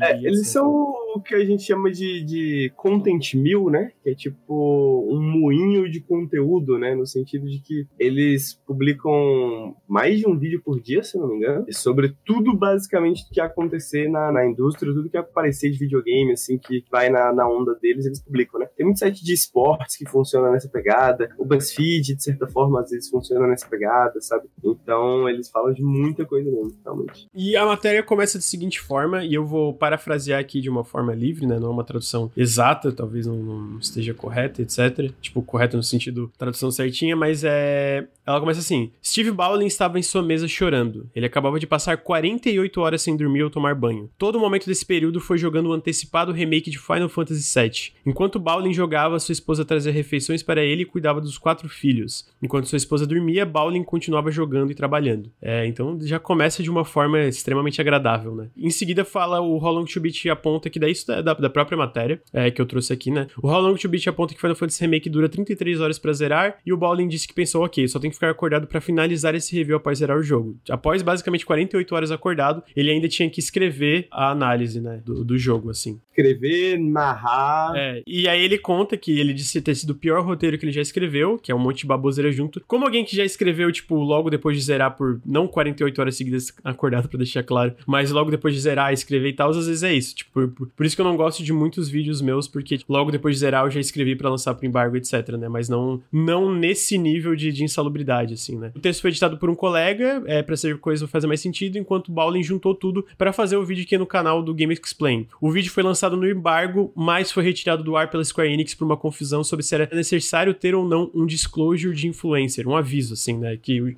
que receberam o jogo e tal. O Bowling caiu em prantos porque o vídeo só voltou no ar depois de 48 horas. Ele podia ter tido mais dois dias para trabalhar, entendeu? Então, tipo, sem necessidade nenhuma é, de todo esse crunch que ele teve. Para quem não sabe, embargo basicamente é uma coisa onde a gente é criador de conteúdo, sei lá, jornalista, etc, recebe o jogo antecipadamente. Aí eu vou dar o um exemplo do Olirra. O Olirra a gente recebeu, se não me engano, com duas semanas é, de antecedência. E aí, basicamente, a gente recebe no e-mail falando: ah, ó, dia 28 às 11 horas da manhã, o embargo do jogo cai, que é a partir desse horário, desse dia, que é permitido começar a lançar conteúdo do jogo. O que que geralmente criadores de conteúdo, sites, etc, fazem é tentar lançar assim que o embargo cai, porque todo mundo vai lançar assim que o embargo cai, o que faz o algoritmo recomendar mais o conteúdo. Os números são maiores por causa disso. Por isso que o embargo é tão importante para criador de conteúdo, jornalistas, sites, etc no geral. O próprio interesse do público, né, é maior, porque, pô, tá todo mundo falando disso, eu quero conhecer o que é isso. Exatamente. Ah, sei lá, tu pega um jogo como The Last of Us Part 2, a gente lançou no embargo. Assim que saiu, a galera vai ver, porra, já saiu uma análise, um conteúdo do The Last of Us, do jogo completo, né? Então, para quem não sabe o que é embargo, é isso, tem os números garantidos, só que a verdade também que outra coisa acontece é que às vezes o jogo não vem. Tipo, o Olira foi relativamente tranquilo fazer porque a gente recebeu. É um jogo de 4 horas que a gente recebeu 4 a 6 horas que a gente recebeu com duas semanas de antecedência, sabe? Tipo, é bastante tempo pra zerar. Tanto que eu zerei o jogo duas vezes antes de fazer a análise. Ah, mas tem jogos que não, que a gente recebe uma semana de, de antecedência, uns, alguns dias de antecedência e às vezes é um jogo de 30 horas, 40 horas de duração, sabe? É, geralmente o indie é mais comum de vir bem antes, mas tipo, sei lá, você recebe um Final Fantasy XVI dois dias antes do embargo, saca? Tipo, não tem como, você vai ter que virar duas noites. Especialmente pra gente que é canal de YouTube, né? Que é o caso do Game Explain também. Você tem que virar duas noites para terminar, talvez, o jogo para poder. Não tem como, é humanamente impossível. É, assim. então, só pra contextualizar. E basicamente ele recebia 500 dólares fixos por mês do, do Game Explain, pro, pro, independentemente da quantidade de conteúdo que ele criava ou não. O, o Baldwin comenta que o André Segers, que é o dono do canal, é, nunca falou que o Baldwin precisava finalizar o jogo e o vídeo em, 24, em 48 horas, desculpa, mas nunca falou o contrário também, que entra na cultura de crunch, né? Que é algo que outros colaboradores do canal do Game Explain corroboram que é recorrente dentro, dentro do, do, do projeto. Com coisa, além de coisas como pagamento atrasado, exigências de que o, os trabalhadores, os, os, colaboradores sempre estejam disponíveis. Então, tipo, às vezes vem uma mensagem no final de semana, à noite, e pressão constante em relação ao conteúdo. Então, mesmo ele não falando que queria o vídeo em 48 horas, por causa da cultura, ficava subentendido que ele queria o vídeo em 48 horas dentro do, do embargo, né? Ah, houveram muitos casos que o pagamento atrasou de contribuinte até nove meses, e mesmo assim, quando receberam, o sentimento era, era que o, era um valor baixo pelo trabalho oferecido, né? Também existem depoimentos, para não trazer só o lado de críticas e etc., também existem depoimentos positivos, experiências positivas dentro do site, e até mesmo contribuintes com vários problemas que tiveram ajuda inesperada de Seggers, que é o dono do site, em muitos momentos, como o Derek Bichner, que teve ajuda do, do dono com problemas, com contas de problemas de saúde inesperados. Enfim, eu trouxe aqui, claramente é um, é um lugar com no mínimo, muitos problemas, especialmente em relação aos Seggers toda hora pedindo, querendo que o pessoal esteja disponível a 24 horas por dia ali. Mas eu trouxe isso pra gente falar um pouco da nossa experiência com o Crunch também, né? Porque a, a gente sabe que o, o, Crunch dentro do jornalismo é uma coisa comum e recorrente, como também na, da parte de indústria e desenvolvimento, especialmente por conta de embargo e por conta desse lance de é, dessa mentalidade de como a gente trabalha com jogos, o lance de a gente estar tá grato por trabalhar numa parada que é de fato privilegiada, sabe? Da gente estar tá cobrindo videogames e tal. Mas eu queria falar um pouco de que, qual, é, que é uma coisa que a gente está tentando diminuir aqui no Nautilus em relação a gente não correr, especialmente não correr tanto atrás de embargo, que era o que mais fazia a gente às vezes virar a noite trabalhando e editando vídeo. Eu sei que eu virei várias noites. Cara, como é que. Eu, eu acho que a minha pergunta é generalizada como é que é a experiência de vocês dentro do Nautilus, dentro da parte de criação de conteúdo de jogos, em relação a Crunch com, com crunch, eu, eu, sinto que a, a, a, gente tem que falar disso até para mostrar um pouco da realidade da parada pro pessoal que tá escutando e assistindo, né? Então, talvez, não sei se o Henrique começar um pouco. É uma pergunta mais generalizada, mas talvez experiência como um todo. Talvez algumas dessas experiências piores que foi fazendo a gente mudar isso, né? Tipo, da gente não, não, não correr mais tanto atrás de embargo, da gente ter diminuído dois vídeos por semana para um vídeo por semana e coisas assim, né? De alguém, enfim, esse tipo de coisa. Eu não sofro tanto pessoalmente, assim, porque os processos que são mais trabalhosos no Nautilus é a produção do vídeo, né? Tipo assim,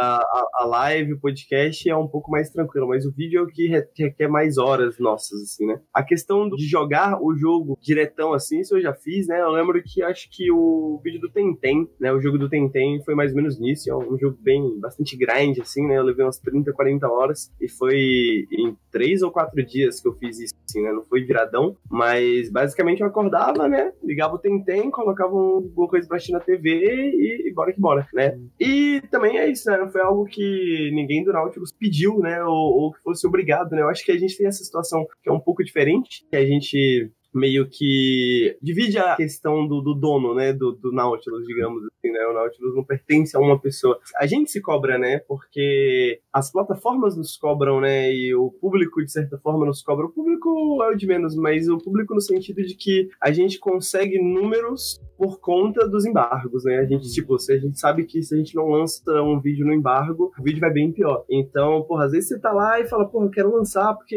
sei lá, nas últimas semanas os vídeos não foram tão a gente, porra, podia ter um vídeo nosso que ia bem, né? Vamos lançar, lançar esse vídeo no embargo. E às vezes você tá muito cansado, não, não quer lançar, não, não tem energia, mas você pensa, porra, ninguém vai me cobrar, eu posso chegar em qualquer pessoa e falar, mano, vou, vou demorar uns dois dias para lançar, não vou lançar no embargo, não. Mas você fica decepcionado, né? Você fica hum. decepcionado por você mesmo, de certa forma, né? Por não conseguir entregar o bagulho na, na hora, assim. Então, eu não sinto tanto porque eu não, parte do crunch, porque eu jogo e escrevo, né? Eu não tenho a parte de editar, que é a última parte do processo. Né? Então, eu geralmente tento fazer as coisas com antecedência para dar tempo pro, pro Bruno, pro Lucas, pro Nelson editarem os vídeos e não terem que passar por isso, né? Mas às vezes simplesmente não, não tem como, né? Às vezes a gente se abraça e fala, mano, próximos quatro noites é isso, né? Hum.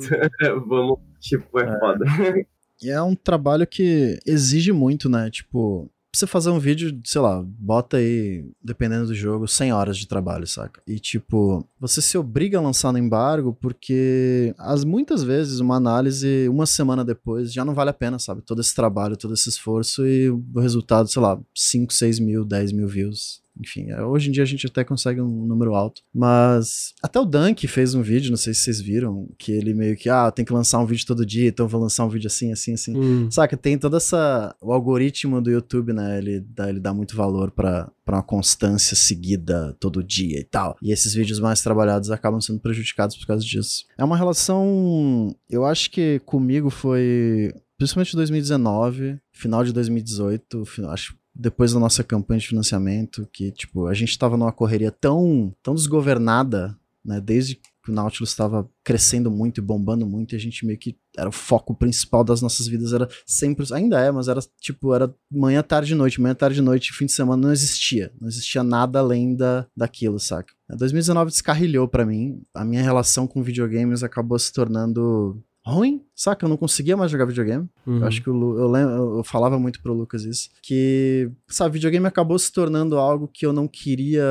Eu não conseguia mais jogar, sabe? Eu jogava, tipo. Ah, sabe, se tornou algo que não, não, me lembrava coisas não muito saudáveis. E eu acho que todo mundo aqui já, de certa forma, já passou por isso. Não é nem cansar de jogar videogame, é tipo se sentir mal jogando videogame, de certa forma. É muito disso, saca? De você, por mais que seja um privilégio trabalhar com videogame, você tá num, num momento em que não é exatamente divertido você tá produzindo aquilo porque você precisa daquilo. Então acaba se tornando algo negativo na sua vida e conforme você vai acumulando esse tipo de coisa, né, é muito ruim. Então, depois de 2019 eu fiquei quase um ano inteiro meio parado no Nautilus e já conversei muito com o Lucas sobre isso, de pedir desculpas várias hum, vezes, porque foi uma época que o Lucas, porra, teve que carregar muito sozinho. É, eu lembro que teve uma época que eu estourei, mas era, eu nunca tive problema, eu lembro que a gente discutiu, teve uma vez teve uma discussão interna, e foi tipo assim, cara, eu não tenho problema em ninguém lançar vídeo, não tenho problema de sair, eu não sei. Vocês têm que falar comigo, porra, ninguém falava nada, eu lembro é, que foi tipo não, uma das é, maior briga foda. que eu tive. Eu falei, cara, não tem como eu fazer alguma coisa, eu não sei o que tá acontecendo, tá ligado? Que eu também entendo, porque também trava às vezes, tá ligado? Tipo, é, é isso, né? Só pra explicar, assim, talvez o pessoal que entrou agora conheceu o Lucas recentemente, né? O Lucas é o, o líder, né, do, do Nautilus, né?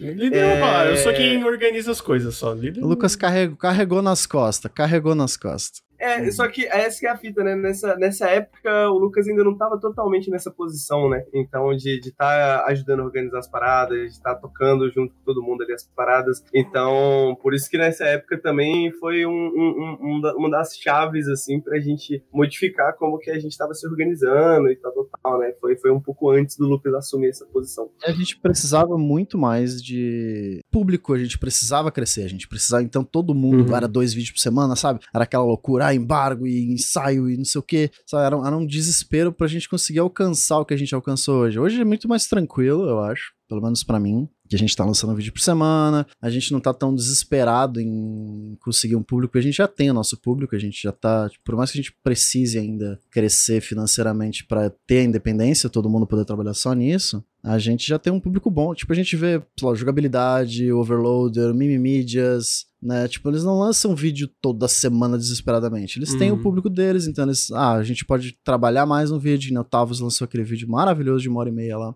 A gente pode demorar um mês para lançar um vídeo, sabe? Acho que é um dos objetivos a gente tentar focar na qualidade, tanto na qualidade do nosso conteúdo, mas na nossa qualidade de vida também, sabe? A gente poder respirar um pouco. Por isso que a gente tá tentando não focar tanto em embargo, né? Tanto desespero para soltar vídeo direto para causa do algoritmo do YouTube, sabe? Nosso público tá aí, vocês estão aí, a gente só tem a agradecer isso. E por causa disso a gente consegue ter uma relação um pouco mais saudável hoje. É, mas a real é que o Bruno falou, 2018, 2019 foi horrível, horrível. Tipo Foi, assim, foi trash. Foi, foi- foi, sinceramente, tipo, é, é o tipo de coisa que a gente trabalhou tanto que parece, tipo, meio que um, um borrão, assim, tá ligado? E por isso que, tipo assim, eu lembro que na época eu falei, cara, meu Deus. hum. E, aí até hoje, tipo, se vem o Bruno e fala, ah, mano, não vai, não vai rolar tal coisa aqui, eu fico, mano, tranquilo. Porque o que faltava lá atrás, eu- e eu, acho que a gente melhorou muito, era a parte de organização, né? Mas era assim, tipo, eu lembro até hoje que o vídeo, eu tenho, um- eu tenho um vídeo do Super Mario Odyssey, que não é engrenagens, é, é um ensaio, né? que eu contabilizei. Foi tipo assim, 24 horas seguidas sem parar em cima dele, fora os outros dias que eu já tinha trabalhado em cima do projeto, é, do vídeo, né? E eu lembro que só a intro do vídeo foi tipo 6 horas só na intro, tá ligado? Que era uma porra de um negócio que eu resolvi fazer em. Tipo, usando o, o sprite sheet do jogo e tal, tá ligado? Uhum. Ficou maneiro, ficou muito maneiro. É, não, eu tenho, eu tenho orgulho, ficou bem legal. Eu lembro que eu terminei, fiquei, porra, tipo, sonorizei tudo, ficou bem, bem certinho, Uhum. assim. Mas foi muito foda. Tipo assim, a real é que desgastou todo mundo de um nível que, sei lá, eu tô me recuperando mais, tipo, por agora, tá ligado? Até porque eu sinto que eu trabalhei muito ali em 2018, 2019, mas especialmente 2019 e 2020 por causa de problemas pessoais, eu descontei tudo no trabalho, tá ligado? E, e o Bruno, o Henrique, o Ricardo falaram, mano, trabalha menos, mano, trabalha menos, porque uma hora vai vir, uma hora vai vir o, o- vai a conta, assim, tá ligado? E ali pra metade final, pra metade de 2020 final, cara, não conseguia mais escrever vídeo. Tipo, eu basicamente tinha vídeo de embargo que eu pegava, tipo assim, eu lembro do Darksiders 3. Eu peguei, zerei um dia antes do embargo, escrevi, até uma meia-noite escrevi, da meia-noite até uma hora da manhã gravei, editei o áudio, da uma até as sete eu editei o vídeo. Tipo, basicamente fiquei, tipo, um domingo inteiro jogando Darksiders 3. Aí no final do dia, ali, no começo da noite até o final, até meia-noite, escrevi o texto. Da meia-noite até uma hora da manhã, gravei o áudio, de da uma até umas sete, oito da manhã, editei o vídeo. Isso aconteceu com Crackdown 3, isso aconteceu com vários jogos ali na, em 2019 e 2020. E, e não porque, de novo, não porque ninguém falava, tipo, ah, não, tem que lançar no embargo, era mais por uma coisa que a gente botava na gente mesmo por causa de Uhum. números, etc, né? Então, tipo assim, não é como se a gente fosse isento do problema de crunch, né? Mas é uma coisa que também a gente foi... É uma coisa que eu sinto que, especialmente num projeto assim, tu vai aprendendo com o tempo, em como, Uhum. como gerenciar isso. Por isso que eu conversei com os meninos, pô, vamos mudar o periscópio de sexta pra quinta. Tipo assim, não que tenha muita coisa pra fazer numa sexta-feira à noite no meio de uma pandemia, né? Não tem bar, essas paradas pra ir. Mas ao mesmo tempo, tipo, é sexta-feira à noite, tá ligado? Tipo, não é muito. Porra, tem uma obrigação de sexta-feira à noite ter que gravar sempre podcast, sabe? E mesmo ro- sendo rotativo, era uma parada que, pô, é, é chato pensar, putz, sexta à noite eu tenho isso aqui pra fazer. tá É, por isso que a gente diminuiu a quantidade de pessoas também, por isso que eu É, botou pra pra três. Então, tipo assim, porra, muito vídeo. Por isso que também a galera pergunta, pô, eu, eu, eu detesto metade dos meus vídeos exatamente porque foi vídeo que eu não tive tempo de parar, sentar, escrever, pensar no que, tipo.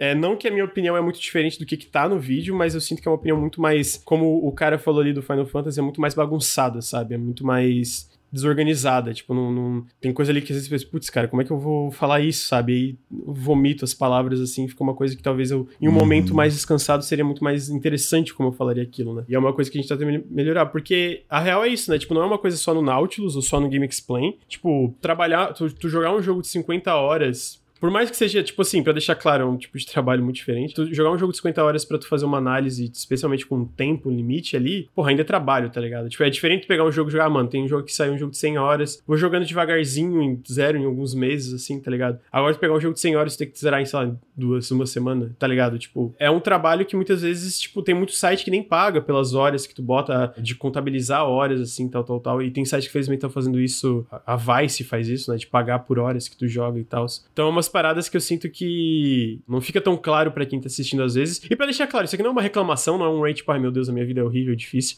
É mais, tipo, não. Pra mostrar essa É parada. um problema da indústria, né? É, é um problema da indústria como um todo, né? A gente é, digamos, a gente perpetra né, esse crime contra nós mesmos, mas de certa forma nós também somos vítimas, assim como todos os jornalistas da indústria, inclusive os caras da Vice que tem uma estrutura corporativa gigante por trás e tal, por exemplo. Mas o fato é de que o jornalismo tá em crise, né? O jornalismo tem problemas sérios, assim, para se pagar de financiamento, né? Quando a galera reclama, né? Porra, odeio clickbait. Porra, é foda, eu também odeio clickbait. Só que o clickbait, às vezes, é a diferença entre você ter um vídeo que vai bem e um vídeo que vai mal, Uhum. sacou?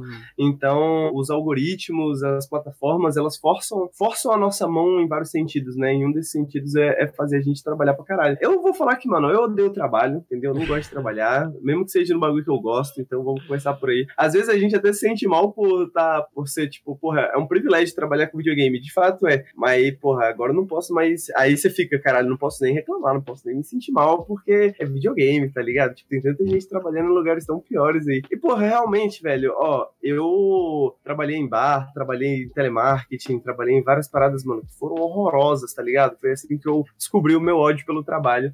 E desde sempre eu tento manter um equilíbrio bom de qualidade de vida, assim, né? Os únicos problemas que eu tive, acho que dentro do Nautilus, mais em relação ao trabalho, é porque eu trabalho pouco, tá ligado? Mas o Lucas é porque ele trabalha muito, mas geralmente é porque no começo eu trabalhava pouquinho e falou, pô, mas cadê Henrique? Tá, mostrar aí e tal. Enfim, o negócio é que o Nautilus, ele também ainda não é grande o suficiente para bancar a gente, né? Não é como se, se aí, todos nós aqui vivêssemos do Nautilus, né? O mais difícil durante todo o meu processo, assim, de, de começar a criar conteúdo e etc e tal, não foi exatamente a criação de conteúdo, mas que a criação de conteúdo tinha que ser no meu horário de folga, sabe? Então, tipo, eu acho que o, o Nautilus, é, sabe, cresceu, é, independente da forma que cresceu, tipo, o ponto é que são sacrifícios que a gente faz, né? O ponto é que qualquer hora que você passa trabalhando em alguma coisa, por mais que seja um bagulho que você acredita, por mais que seja um bagulho que, tipo, mano, é o bagulho que você gosta de fazer, ainda assim você tá sacrificando talvez outra coisa que poderia te pagar melhor, sacou? Uma coisa que poderia te dar mais estabilidade financeira, porque o fato é de que trabalhar com produção de conteúdo na internet é muita instabilidade financeira.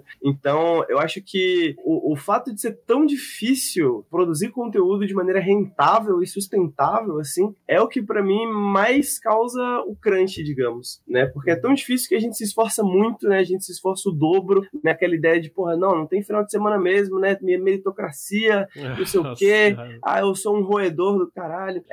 É, mas, tipo assim, ah, não tem que ter final de semana mesmo, não, porque é assim que você cresce. E, mano, às vezes não importa, entendeu? Às vezes você pode passar, mano, 365 dias no seu ano trabalhando no seu canal de YouTube, velho, e não vai a lugar algum. Pode ser que isso aconteça, pode ser que o Nautilus pare de crescer e não cresça mais. Que a gente passou dois meses, né? Apesar de que a gente é, teve alguns contratos de publicidade, né? Foi bacana nesse sentido. A gente teve uns dois meses que nossos vídeos não estavam indo muito bem, né? E, porra, sacou? Tipo, a, a gente ficava perdido, porque o algoritmo não diz pra gente como que a gente melhora. Qual que é o problema? Por que que isso mudou? Por que que agora tá assim antes não tava? E a gente tem que adivinhar e continuar tendo fé no futuro, né? Tipo assim, mano, trabalha, vai, sei lá, vai que dá vai dá, sacou? Isso causa ansiedade, né? Tipo, é, Muito. Agora eu diminuí também, mas tinha uma época que era, eu ficava muito em cima disso. O Bruno falava, mano, é, a real é que não tem como tu prever, Lucas. Não é, não é que não tem que se preocupar com isso, mas não adianta é, ficar se matando pensando nisso, porque não tem o que fazer. A real é que muitas vezes não tem o que fazer, de fato não tem, tá ligado? Então, é, é muita coisa que colabora com a ansiedade, essa parte da, da,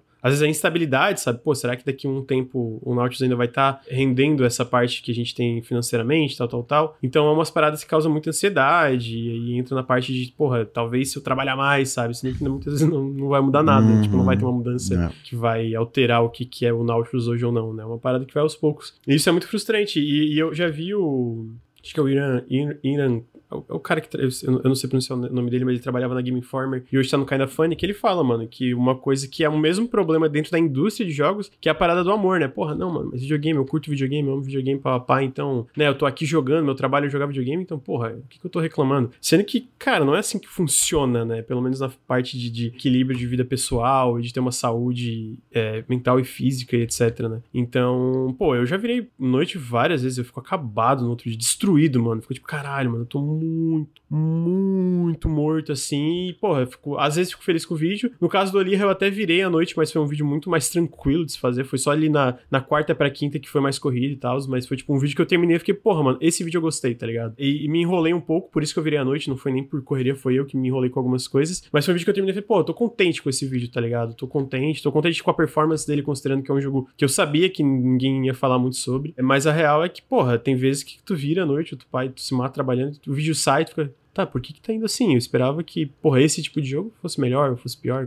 Ou às vezes tu pensa, esse vídeo vai mal, e aí vai bem pra caralho, tu fica, caralho, o que que tá rolando? E é uma coisa que a gente tá tentando diminuir, mas, mano, ainda é tipo que nem, sabe, a parada de a gente fazer uma live, pô, eu antes da virada do ano, até as 10 da noite ali do dia 31, tava ali fazendo live. No Natal, tava ali fazendo live, tá ligado? Uhum. E sendo que Muita gente não faz, assim, né? Não tá ali no, no feriado, etc. E, de novo, eu sei que tá, às vezes, uma coisa muito pior né, durante a semana e tal. Mas o fato é que é trabalho, né? É, é, mais isso, né? O fato é que é trabalho, tá ligado? E às vezes é difícil enxergar isso e é uma coisa que acaba causando muito desse crunch, né? De virar à noite, etc. A gente vive muito, principalmente hoje em dia, né? Essa cultura do, do empreendedorismo, né? Essa cultura do, do, do Shark Tank, assim, né? Uhum. Então, tipo assim, ah, se a empresa é sua, sacou? Aí vai de você. Se, se você quisesse mesmo, se você quisesse muito, você tava virando noite e perdendo o final de semana, tá ligado? É. Então, até essa cultura do empreendedorismo faz com que até essa responsabilidade venha para nós, né? Porque eu também trampei de Uber um tempo, né? Eu tava conversando com o chat esses dias, falando, mano, Uber é foda porque você não tem nenhum chefe para você poder xingar, né? Porque é só um aplicativo que te diz o que fazer, né? Nem o chefe você tem ali na sua frente. Você é, é de certa forma, o seu chefe. Então é você que se cobra de ficar dirigindo 13 horas por dia, sacou? Por mais que isso nem seja seguro para você, sacou? Tipo, de dirigir exausto e tal, tal, tal. De fato, mano, é, é diferente de indústria, da, da, indústria de tecnologia, da indústria de videogames, onde você tem chefes, né? Onde você tem, porra, uma cultura inteira corporativa ao redor do crunch, né? E te forçando por meses e meses. De certa forma, os stakes são muito mais altos também, né? No sentido de as recompensas são, são muito mais, porra, tô trabalhando nesse bagulho que é gigantesco, né? Num Witcher 3 da vida, num, num Cyberpunk da vida e etc uhum. e tal. Por mais que sejam dinâmicas bem diferentes, né? No fim das contas, a pressão exercida sobre o nosso psicológico, ela é diferente, mas igual, né? Bruno, qual o pior vídeo que tu já fez em relação a isso? Posso falar de um dos últimos que eu tive. Um dos últimos que eu tive problema. Não, não, não pior vídeo, só, só pra deixar claro, não pior vídeo de achar o vídeo ruim. Mas terminar o vídeo e ficar, caralho, mano, eu não quero nunca mais fazer um vídeo porque eu tô muito cansado. É, então, no final de 2019, eu tava. Tipo, por que isso, né? O, o algoritmo não quer saber se você tá mal ou não, se você tá bem ou não. Uhum. Tipo, você tem que lançar. E isso também em relação a férias e tal, porque a gente consegue agora equilibrar entre a gente, mas é muito difícil você ter uma férias, saca? Isso tá uhum. tá sempre, o Nautilus tá sempre na tua cabeça. É, pois é. Em final de 2019 teve, saiu Blasphemous, não sei se você lembra. Lembro, lembro. E eu lembro peguei para fazer, ah, eu quero fazer essa porra. Porque eu, eu já tava muito parado, tava me sentindo mal porque eu não tava ajudando. E, tipo, a coisa minha, não é, não é porque o Lucas tava reclamando ou alguém tava reclamando. É porque eu me sentia mal por não estar ajudando o suficiente enquanto a galera tava se matando. E, pô, eu vou fazer, eu vou fazer esse vídeo. Eu peguei, eu joguei o fim de semana inteiro, acho que tinha, o quê, três dias de, de embargo. Eu joguei o fim de semana inteiro e, pô, agora eu vou escrever. Eu sentei pra escrever e não saía, e não saía, e não saía, e não saía. Saca, fazia muito tempo que eu não escrevia mais. Uhum. E, cara, eu, pô, eu já tava meio mal, eu chorei pra caralho, foi terrível. Aí na, e o embargo era na segunda de manhã, né? Aí eu falei, Lucas, não, infelizmente eu não consegui, cara, não, não deu. E aí, segunda eu consegui escrever, e aí editei e tal, e acho que saiu na terça, um dia é, depois. Foi Mas bem o vídeo caralho, foi... é uma das nossas maiores análises do canal, tá ligado? O vídeo foi super bem, ainda bem. Mas é foda, porque, saca? E depois ali a gente começou a mudar muito, já tava mudando bastante. Sim, sim. A gente começou a mudar a constância, a gente sentou e conversou bastante sobre insustentabilidade do trampo. Uhum. Ah, não, dois vídeos por semana. Eu não sei como um dia a gente conseguiu, cara. Na moral, voltando assim, Mano, cara... parece um passado muito sombrio, né, eu cara? Eu não sei, cara. Eu tava, cara, eu tava pensando sei, aqui agora. Caralho, parece, tipo... E o pior que foi ontem, né? Não faz tanto não. tempo assim, hum. sacou? Foi tipo... Mas a vida já mudou de tantas formas desde então, no sentido de que, mano, a, a, o espaço mental, assim, nossa, assim, parece que mudou completamente, sacou? Tipo, eu, como eu falei, né, pô, não, não, não, não fiz muito crunch, sou contra, entendeu? Todos nós, né? então, não faço.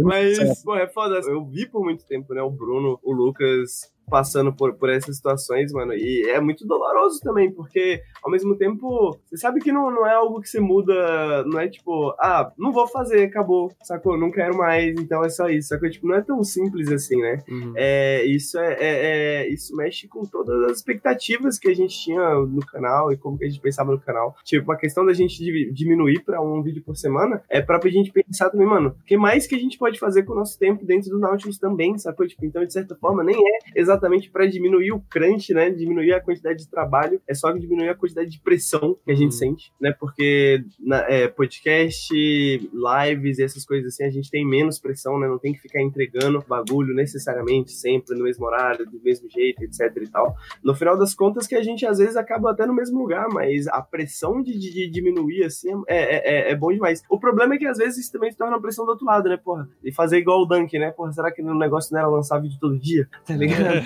Não, é o que o YouTube quer, né? Mas assim, o tipo de coisa que a gente. Nosso tamanho, o tipo de conteúdo que a gente quer é simplesmente duas. É que eu falei, duas semanas já, é, é, dois por semana, de verdade, cara. Eu olho pra trás e fico, cara, como? É, assim, a gente não fazia live, né, na época, ou pelo menos tava só começando a fazer live. Mas eu lembro que eu, eu parava e pensava, cara, como é que saiu dois vídeos por semana, mano? Como? Tipo, não, não tem como, tá ligado? Porque, tipo, a gente insano, tá com, com cara, live, etc. Tipo, tem dia, tem vezes que, porra, mano, tem que lançar um vídeo de semana, mano. Caralho. E, e, então, tipo, como que a gente fazia dois vídeos por semana, mano? Inacreditável, tá ligado? Inacreditável. Porque eu, eu volto e fico, cara, não, não é possível. Não tem como. É, não dá. Não dá. E é isso, né? E aí que tá a parada do, do, dos content mills, né? Do, do, do, dos moinhos de conteúdo, né? Eu, eu, eu, trampei brevemente em alguns lugares desses, assim, porque, para mim, pelo menos, é insustentável. Como eu já falei aqui, eu posso repetir, eu detesto trabalhar. Eu acho que é bom deixar isso bem claro várias vezes. Mas eu trampei um tempinho na Dot Sports. Eu trampei um tempinho num site da UOL é, sobre cinema, assim, aqueles sites bem alternativos assim da UOL. Não sei como é que funciona exatamente. Basicamente, ambos esses lugares, a ideia é surge alguma coisa, você produz o conteúdo mais rápido que você pode, sacou? E, e você lança, né? Então é o caso do Game Explainer. É essa parada de você ficar atento 100% do tempo, né? Para assim que surgir alguma coisa, você já faz o conteúdo, você é o primeiro a publicar sobre esse conteúdo, você publica vários, vários conteúdos diariamente. Então, mano, alguma coisa vai dar certo. Você não precisa que tudo dê certo, né? Você precisa que algumas coisas deem certo, custo de, de muito suor humano, né? Muito, muitos traumas, etc. Alguma coisa acaba dando certo e sites crescem. É, é, são sites que mais crescem, é, na verdade, né? Aparece ali no Google, aparece nas recomendadas, etc, etc, etc. O tipo de conteúdo que a gente faz é bastante diferente, né? O tipo de conteúdo que a gente faz, isso tem que ser levado em consideração também, né? Tipo, a gente faz reviews, mas a gente tenta não fazer aquela review, aquele review enlatado, digamos, né? A gente faz vídeo ensaios, que são vídeos que requerem um tempo de estudo, né? Um tempo de pá. Ah, os vídeos mais tranquilos que a gente faz talvez seja janela, janela indie, porque eles costumam ser bastante informativos, né? É bastante. Uhum. E, e, e, bastante só a nossa impressão ali de alguma coisa. Uhum. Mas, de maneira geral, é simplesmente um conteúdo que não tem como sobreviver nesse ecossistema, de certa forma, né? É um ecossistema que privilegia esses vídeos diários sobre a, o, o primeiro vídeo que sai sobre o assunto. Porra, não tem como você ter um vídeo mais reflexivo, um vídeo mais pensado, assim, que consiga competir nesse mesmo ecossistema e bater de igual para igual com esses outros canais, tá ligado? É muito difícil. Por isso que é muito complicado crescer no YouTube, né? Por isso uhum. que é muito uhum. complicado a questão do algoritmo do YouTube, principalmente para porque por mais que a gente tenha o nosso tamanho considerável em termos de YouTube, a gente é médio baixo, entendeu? Uhum. É, né? Uhum. Tipo, a gente não é um canal gigante no YouTube, a gente não chega nem um canal grande no YouTube, né? Dentro, pelo menos, da plataforma YouTube, pensando na plataforma YouTube, é muito pouco rentável, né? É extremamente pouco rentável produzir vídeos como os que a gente produz. Vídeos que, mano, dezenas e dezenas de horas de edição, dezenas e dezenas de horas de pesquisa, de roteiro, de jogar o jogo, pra uma recompensa muito, muito pouca, né? A gente tenta canalizar isso no Apoia-se, né? No financiamento coletivo, é, na Twitch, que se torna um pouco mais rentável pra gente, né? Tem se tornado mais rentável pra gente. Aí a gente tenta é, é, canalizar dessa forma. Mas o ponto é que o YouTube, como plataforma, não é rentável, né? A gente tá tentando dar nossos é. jeitos. Mas o YouTube não funciona, né, cara? Ah, não, já teria acabado há muito tempo. Se fosse só, só o que a gente arrecada do YouTube, que é nada praticamente em ad, né, não tem como você sobreviver não. só disso, a não ser que você lance um vídeo por semana e seja muito maior. É, se for 10 tipo, vezes maior é... pra conseguir ganhar alguma coisa. É, não, realmente é inviável ali. A, a gente teve do, do mês passado pra cá, porque a gente já conseguiu voltar pra. Constância é importante, mesmo se não seja uma constância diária, a gente tá conseguindo lançar vídeo toda quinta, né? A gente teve uma, uns uhum. perrengues ali, e aí, enfim, foi é isso, aquilo. E a gente voltou a lançar vídeo toda quinta agora, na, nas últimas quatro semanas, se não me engano. Saiu certinho, né? O Olira não saiu às seis da tarde, como a gente tá fazendo, mas foi por causa do embargo, saiu às onze da manhã, né? E essa quinta também vai ter vídeo, já tô preparado Tipo, a gente tá conseguindo Tomara que continue, tomara que não esteja amaldiçoando isso agora, mas tá conseguindo entrar num. Não quero falar pipeline, mas tipo num método de produção agora que tá saindo mais certinho. A gente tá conseguindo adiantar algumas coisas, tipo. Mais saudável. Quando né? eu lancei o vídeo quinta passada, tipo, o texto da, da, do vídeo da semana já tava pronto e o Bruno já tinha editado uma parte desse vídeo da, da quinta que vai sair agora. Eu já tô escrevendo o texto da semana que vem. Então, tipo assim, sabe? Tipo, é, se a gente entra nisso, a gente começa a ter liberdade para fazer ainda mais coisas, né? Mas a, a verdade é que, porra, demora para chegar nisso e a forma como a gente tá fazendo antes. A gente tá conseguindo dividir mais em relação a live, podcast, fazer isso, mas como a gente teve isso, né, mano? O Nautilus cresceu um monte lá atrás, explodiu e a gente correu, correu, correu. Resolveu fazer de primeira, a primeira live do canal foi uma live de 24 horas no YouTube. Muito, né, muito inteligente.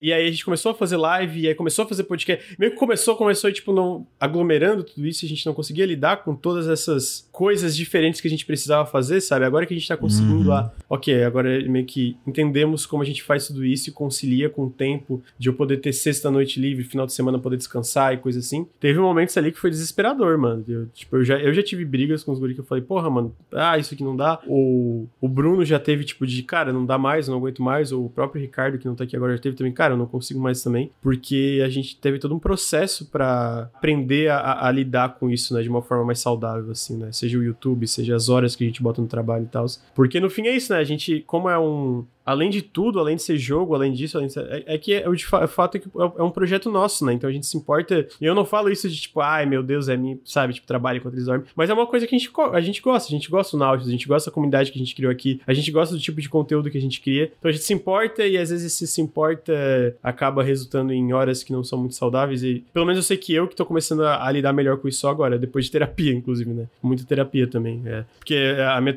eu já falei isso lá, minha terapeuta já perguntou, tipo, ah, eu falei pra ela, consegui não trabalhar esse final de semana. Ela falou, pô, mas se tu faz as tuas horas, qual é o problema de trabalhar final de semana se tu bota a hora certinho? Eu falei, pô, se eu, porque se eu não me policio pra não trabalhar final de semana, eu trabalho de segunda a segunda, sabe? E eu não consigo mais trabalhar de segunda a segunda, assim. Então é uma coisa que, que isso também, o fato da gente estar tá começando a lidar melhor com isso, resulta até em conteúdo melhor para quem tá assistindo, né? É, lives melhores, uhum. etc. Eu, eu, ia comentar um pouco disso, né? Acho que o Bruno vai, acho que ele vai falar, vai poder falar melhor, né? Mas essa experiência de trabalhar em dois lugares, né? Que, porra, pesado pra caralho. E como eu falei, eu odeio o trabalho, não... mas o que eu queria dizer mais é a questão criativa que você acabou de tocar, né, Lucas? Uhum. Eu sinto que até a nossa parte criativa é muito afetada nesse sentido, né? Não só no sentido de que às vezes a gente tá extremamente cansado, que a gente não consegue produzir direito, que a gente não faz o nosso melhor trabalho, né? Que a gente sabe que, porra, se eu tivesse mais uns dias, se eu tivesse mais umas horas, se eu tivesse mais um tempo aqui para trabalhar nisso, isso aqui ficaria melhor. Uhum. Mas até a questão da expectativa que a gente coloca em cima dos nossos próprios vídeos, né? Em cima do nosso próprio trabalho, assim, né? No sentido de que, porra, eu tenho que fazer um vídeo, mas tem que ser um vídeo que dá certo, tem que ser um vídeo que vai bem, tem que ser um vídeo que vai isso, sacou? Tipo, mas que ninguém cobre você disso. Tipo, porque ninguém aqui do Nautilus cobra ninguém nada disso. A gente tem essas cobranças internas também, né? Tipo, ah, não. As nossas cobranças internas de, mano, de, de ser humano mesmo, né? De, porra, de querer fazer os bagulho direito, e fazer os bagulho legal e querer ser que nem o Tim Rogers, sabe? Essas coisas assim. Querer melhorar, né? É natural. né? É, a gente se cobra pra caralho, né? Então, você falou dessa questão de se, se libertar de certas coisas, eu acho que eu preciso me, me libertar um pouco nesse sentido, assim, de, tipo, caralho, não preciso fazer aquilo que eu acho que eu preciso fazer, sacou? Eu posso só uhum. fazer, muitas vezes, aquilo que eu quero fazer. Às vezes você fica, porra, se eu fizer o que eu quero, nem sempre é o que o público quer, uhum. então talvez a chance disso dar errado é muito ruim, é melhor eu tentar fazer algo que seja mais eficiente, né? Você tenta prever o, o algoritmo, você tenta prever o futuro. Sim, é fazer, né, cara? Às vezes, mano, faz o que você tá com vontade, faz o que você tá afim, assim, tipo, afinal de contas, essa é a vantagem, né, de trabalhar pra, pra si mesmo, assim. A gente tem que pelo menos aproveitar o pouco de vantagem que tem, né? É, é foda porque a gente quer muito, a gente foca muito em, pô, vamos fazer o que a gente ama, o que a gente gosta. Acho que desde o começo do Nautilus a gente falava, mano, faz o vídeo que você quer fazer, uhum. saca? Às vezes isso pode não dar o resultado que a gente quer, né? E a gente acabava se cobrando muito de, pô, tem que cobrir aquele jogo específico, tem que cobrir aquele, saco? Porque uhum. é isso que vai trazer gente, é isso que vai fazer crescer. E acho que hoje a gente não tá mais tão preocupado nisso. E eu, e eu já sinto um certo alívio, sabe? Tipo, ah, saca, eu posso focar naquilo que eu quero fazer. E eu uhum. acho que o uhum. nosso público vai entender, vai ouvir o que a gente tem a dizer e vai curtir o nosso trampo. Isso é, é, é, eu acho que é, o, é o, a principal recompensa de todo esse trampo que a gente teve no passado é tipo poder ter uma voz hoje, poder falar daquilo que a gente ama e as pessoas compartilharem e né, dialogarem com a gente sobre isso. Acho que isso é maravilhoso. E sobre o dois trampo e tal, eu acho que né, a gente, como a gente não, não, é sustentável ainda, a gente tem que trabalhar por fora, né? Então, é algo que eu sofri muito no começo, quando eu entrei na Gaveta Filmes. Eu acho que foi um pouco desesperador, porque eu já tava saindo, foi no final de 2019, né? Eu tava saindo daquela crise toda maluca ali. Foi muita mudança na minha vida, então conciliar Nautilus e trabalho foi desesperador. Eu acho que hoje, um ano depois, eu já tô, tipo, bem mais tranquilo sobre isso. Eu já sinto Nautilus como um certo escape da, do meu outro trampo. Então, tipo, de certa forma eu gosto, apesar de que é, ainda é meio maluco, mas eu sempre tento me policiar no fim de semana. Eu fecho tudo sobre isso, porque se você não tiver um tempo para respirar, tirar a tua cabeça de, de, dos projetos, né? Isso vai acabar acumulando e vai te fazer muito mal. Então, para mim, tipo, eu posso trabalhar 16 horas por dia, mas fim de semana não me enche o saco, tá ligado? Eu tô no meu canto aqui eu preciso desse tempo para respirar. E tipo, cara, é foda porque criação de conteúdo é tudo igual, mano. Eu vejo o Gaveta, cara, o Gaveta ele sofre de TDAH, ele é diagnosticado com TDAH, então ele tem muito problema de focar no trampo dele, saca? Cara, momentos de tipo, pô, eu comecei a trabalhar três da tarde porque eu tive que fazer alguma coisa de manhã, eu saio, sei lá, de madrugada do trampo. Cara, ele, ele entrou no trabalho, sei lá, oito da manhã e sai duas da madrugada, tá ligado? Tipo, é uma, é uma, na época que eu ia pro escritório, tipo, é uma parada porque ele tem que lançar aquele vídeo aquela semana. Então, mano, ele tá ali 24 horas naquela porra. No começo da pandemia, eu lembro que ele, ele sofreu muito quando ele teve que trabalhar de casa e saca, ele ficava fim de semana, o dia inteiro em função do trabalho, porque você perde, você perde a visão do teu mundo ao redor, porque você tá tão focado naquele trampo que aquilo te consome, cara. Isso não é nem zero saudável. E ele tem uma empresa com um monte de gente para trabalhar junto com ele, saca? E ainda assim ele tá, ele tá na mesma situação, então é muito difícil você fugir disso, porque é, é um projeto teu, é um projeto que você quer ver ele explodir, crescer e, saca? Você tem sonhos dentro daquilo e é muito fácil você se perder nesse sonho e esquecer que, pô, você tem uma vida aqui fora, tá ligado? É, é foda, mano. Criação de conteúdo é foda isso, né? Porque é basicamente toda semana tem que lançar um vídeo ali e tem vezes que tu trava, tem vezes que tu não tá com a cabeça pra escrever, que seja, ah. né? Porque também já aconteceu de eu sentar pra escrever e, porra, não tô bem, mano. Eu não, não sai, sabe, o texto eu sinto que é complicado. Eu sinto que é uma coisa que você falou, né? Que tipo, tipo é, é, isso, né? Às vezes a gente pensava, putz, cara, tem que ir atrás de vídeos que vão, vão bem, né? Tem que cobrir esse jogo. Mas o fato é que a gente começou a cobrir, e por um período a gente ficou nisso, né? Não que a gente parou de fazer coisa que a gente gostasse, mas a gente começou, especialmente eu, eu diria que comecei a me preocupar bastante com isso de número. E o fato é que eu, eu percebi que também não adianta, tá ligado? Não, porque às vezes tu cobre e eu penso, esse com certeza vai bem. Não vai, não vai. Às vezes, pensar, ah, mano, eu vou fazer esse vídeo porque eu quero muito fazer e foda-se o resultado. E aí ele vai bem, tá ligado? Eu lembro até hoje que eu fiz um vídeo do Darkwood e eu ficava, mano, eu vou fazer porque eu quero. E porra, foi um ensaio que foi super bem, Muito tá ligado? Aí... Astrologia é mais fácil.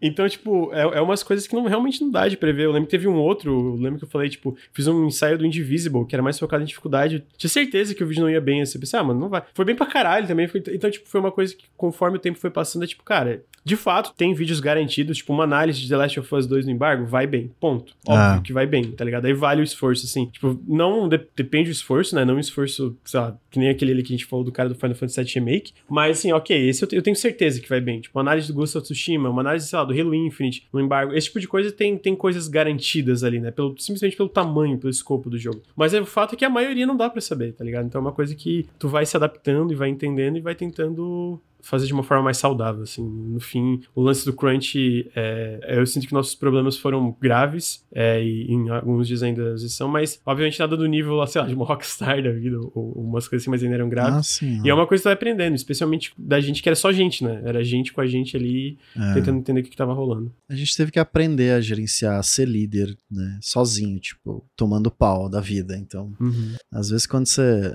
sei lá, você tem um trabalho de oito horas que não tem crunch, pelo amor de Deus, que é difícil, mas a gente sabe que existem, né? Você trabalha, você faz o teu, saca? Você vê aquele rendimento e você sai e vai viver tua vida fora daquilo, você consegue separar. Uhum. Mas quando o trabalho e a vida estão juntos, cara, é muito difícil você enxergar, tá ligado? Que tem algo errado ou que aquilo tá te consumindo.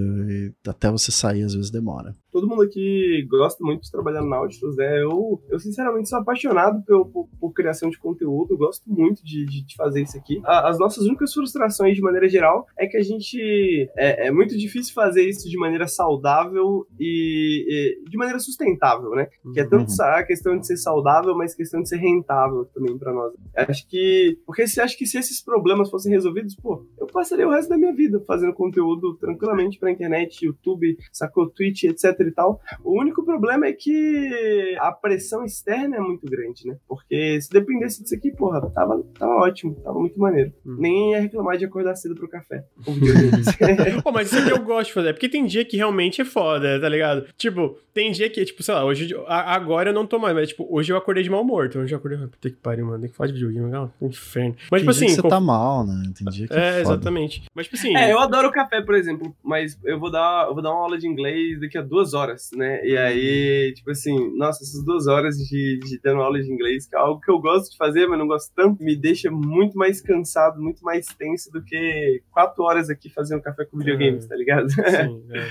é, perguntaram pra mim, só pra responder, como foi produzir o vídeo de The Last of Us Parte 2? É um jogo gigante. Cara, a parte da gente, a gente recebeu o jogo cedo, mas foi um pesadelo, foi absolutamente terrível. Foi, tipo, uma merda. Não recomendo. É um, é um jogo gigantesco, sabia que não importasse o que eu falasse, a galera ia encher o saco. E é só ver os comentários, metade enchendo a porra do meu saco. Pago pela Sony. Ah, cala a boca, mano. A parte do embargo do jogo em si, é, a gente recebeu cedo, mas era horrível também, não podia falar nada. Não pode falar da Abby, não pode falar disso, não pode falar daquilo, não pode falar, falar, falar. Pô, o que, que eu vou falar então? Como é que eu vou falar o que, que eu senti jogando isso aqui? E de fato, era um jogo gigante. Aí a parte de edição, várias limitações também, pô, um saco. Foi, foi uma merda. É um, é um vídeo que eu não, não, não, não terminei tão satisfeito assim, porque eu sinto que eu falei, falei, falei, mas eu não podia chegar em muitas conclusões porque eu não podia falar. Tipo, eu não podia falar da Abby. Tá ligado? Tipo, porra, eu não podia falar da Abby, tá ligado? Tipo, é metade do jogo com a porra da personagem, velho. Então, tipo hum. assim, é uma, é, é, eu não gostei, Foda. não foi uma análise que eu gostei de fazer, assim. Foi, tipo, foi bem chato. Eu, eu sinto que, por exemplo, o Ghost of Tsushima foi muito mais tranquilo em relação ao que, que eu podia falar e mostrar e etc, sabe? Tá aí, foi um vídeo que eu me esforcei e fiz o máximo que deu dentro das limitações que eu podia fazer ali, sabe? E eu mantenho o que tá no título. Eu acho o The Last of Us Part 2 uma obra-prima, então não, não acho é que. Foda pra caralho. Mas, tipo assim, foi um pesadelo, foi uma merda, mais por causa disso. A gente recebeu cedo, então não foi nem a correria. Tipo, no fim, eu virei a noite fazendo porque. Por causa de, de edição. Sempre é edição, no final ali, né? Ah, mas também porque o texto eu travei um pouco, mas a gente recebeu. Esse, nesse caso, a gente recebeu cedo o jogo, né? Que não, muitas vezes não é o caso de outros jogos grandes, assim. Cara, eu acho que acho que é isso, né? Vocês têm alguma coisa que vocês querem concluir? Trabalhar é muito ruim, já falei isso? Já, já falou, já. Sei lá, tava pensando como resolver no caso do Game Explain e do YouTube. Acho que só fechando o YouTube e começando de novo. É. A gente resolve essa porra. Assim, é, eu sinto que numa uma colaborativa menor como a gente, dá pra gente resolver entre a gente, sabe? Tipo, se. Sim, a gente, é um, sim. Um relacionamento mais saudável, assim. O Game Explainer não precisa ser necessariamente do, do, jeito que ele é, né? Mas eu, eu concordo total com o Lucas. Eu acho que existem outras formas de, de, de, se organizar, né? O Game Explainer, quando você, pela matéria, você consegue meio que entender um pouco da, da hierarquia, né? Como funciona ali. No caso do Game Explainer, literalmente é, é tipo uma pessoa que, inclusive, tem muitas pessoas elogiando né, o, o, o chefe, né, da, o dono lá da Game Explainer, mas é basicamente uma pessoa que paga mal várias pessoas para produzir conteúdo para ela, para crescer o canal dele, né? Uhum. Então, eu acho que quando a gente pensa em, em, ownership, né, quando a gente pensa em ser dono, né, de, de, de, de alguma coisa, eu acho que a gente já, já tá no, no, no caminho mais, mais, mais certo, assim, né?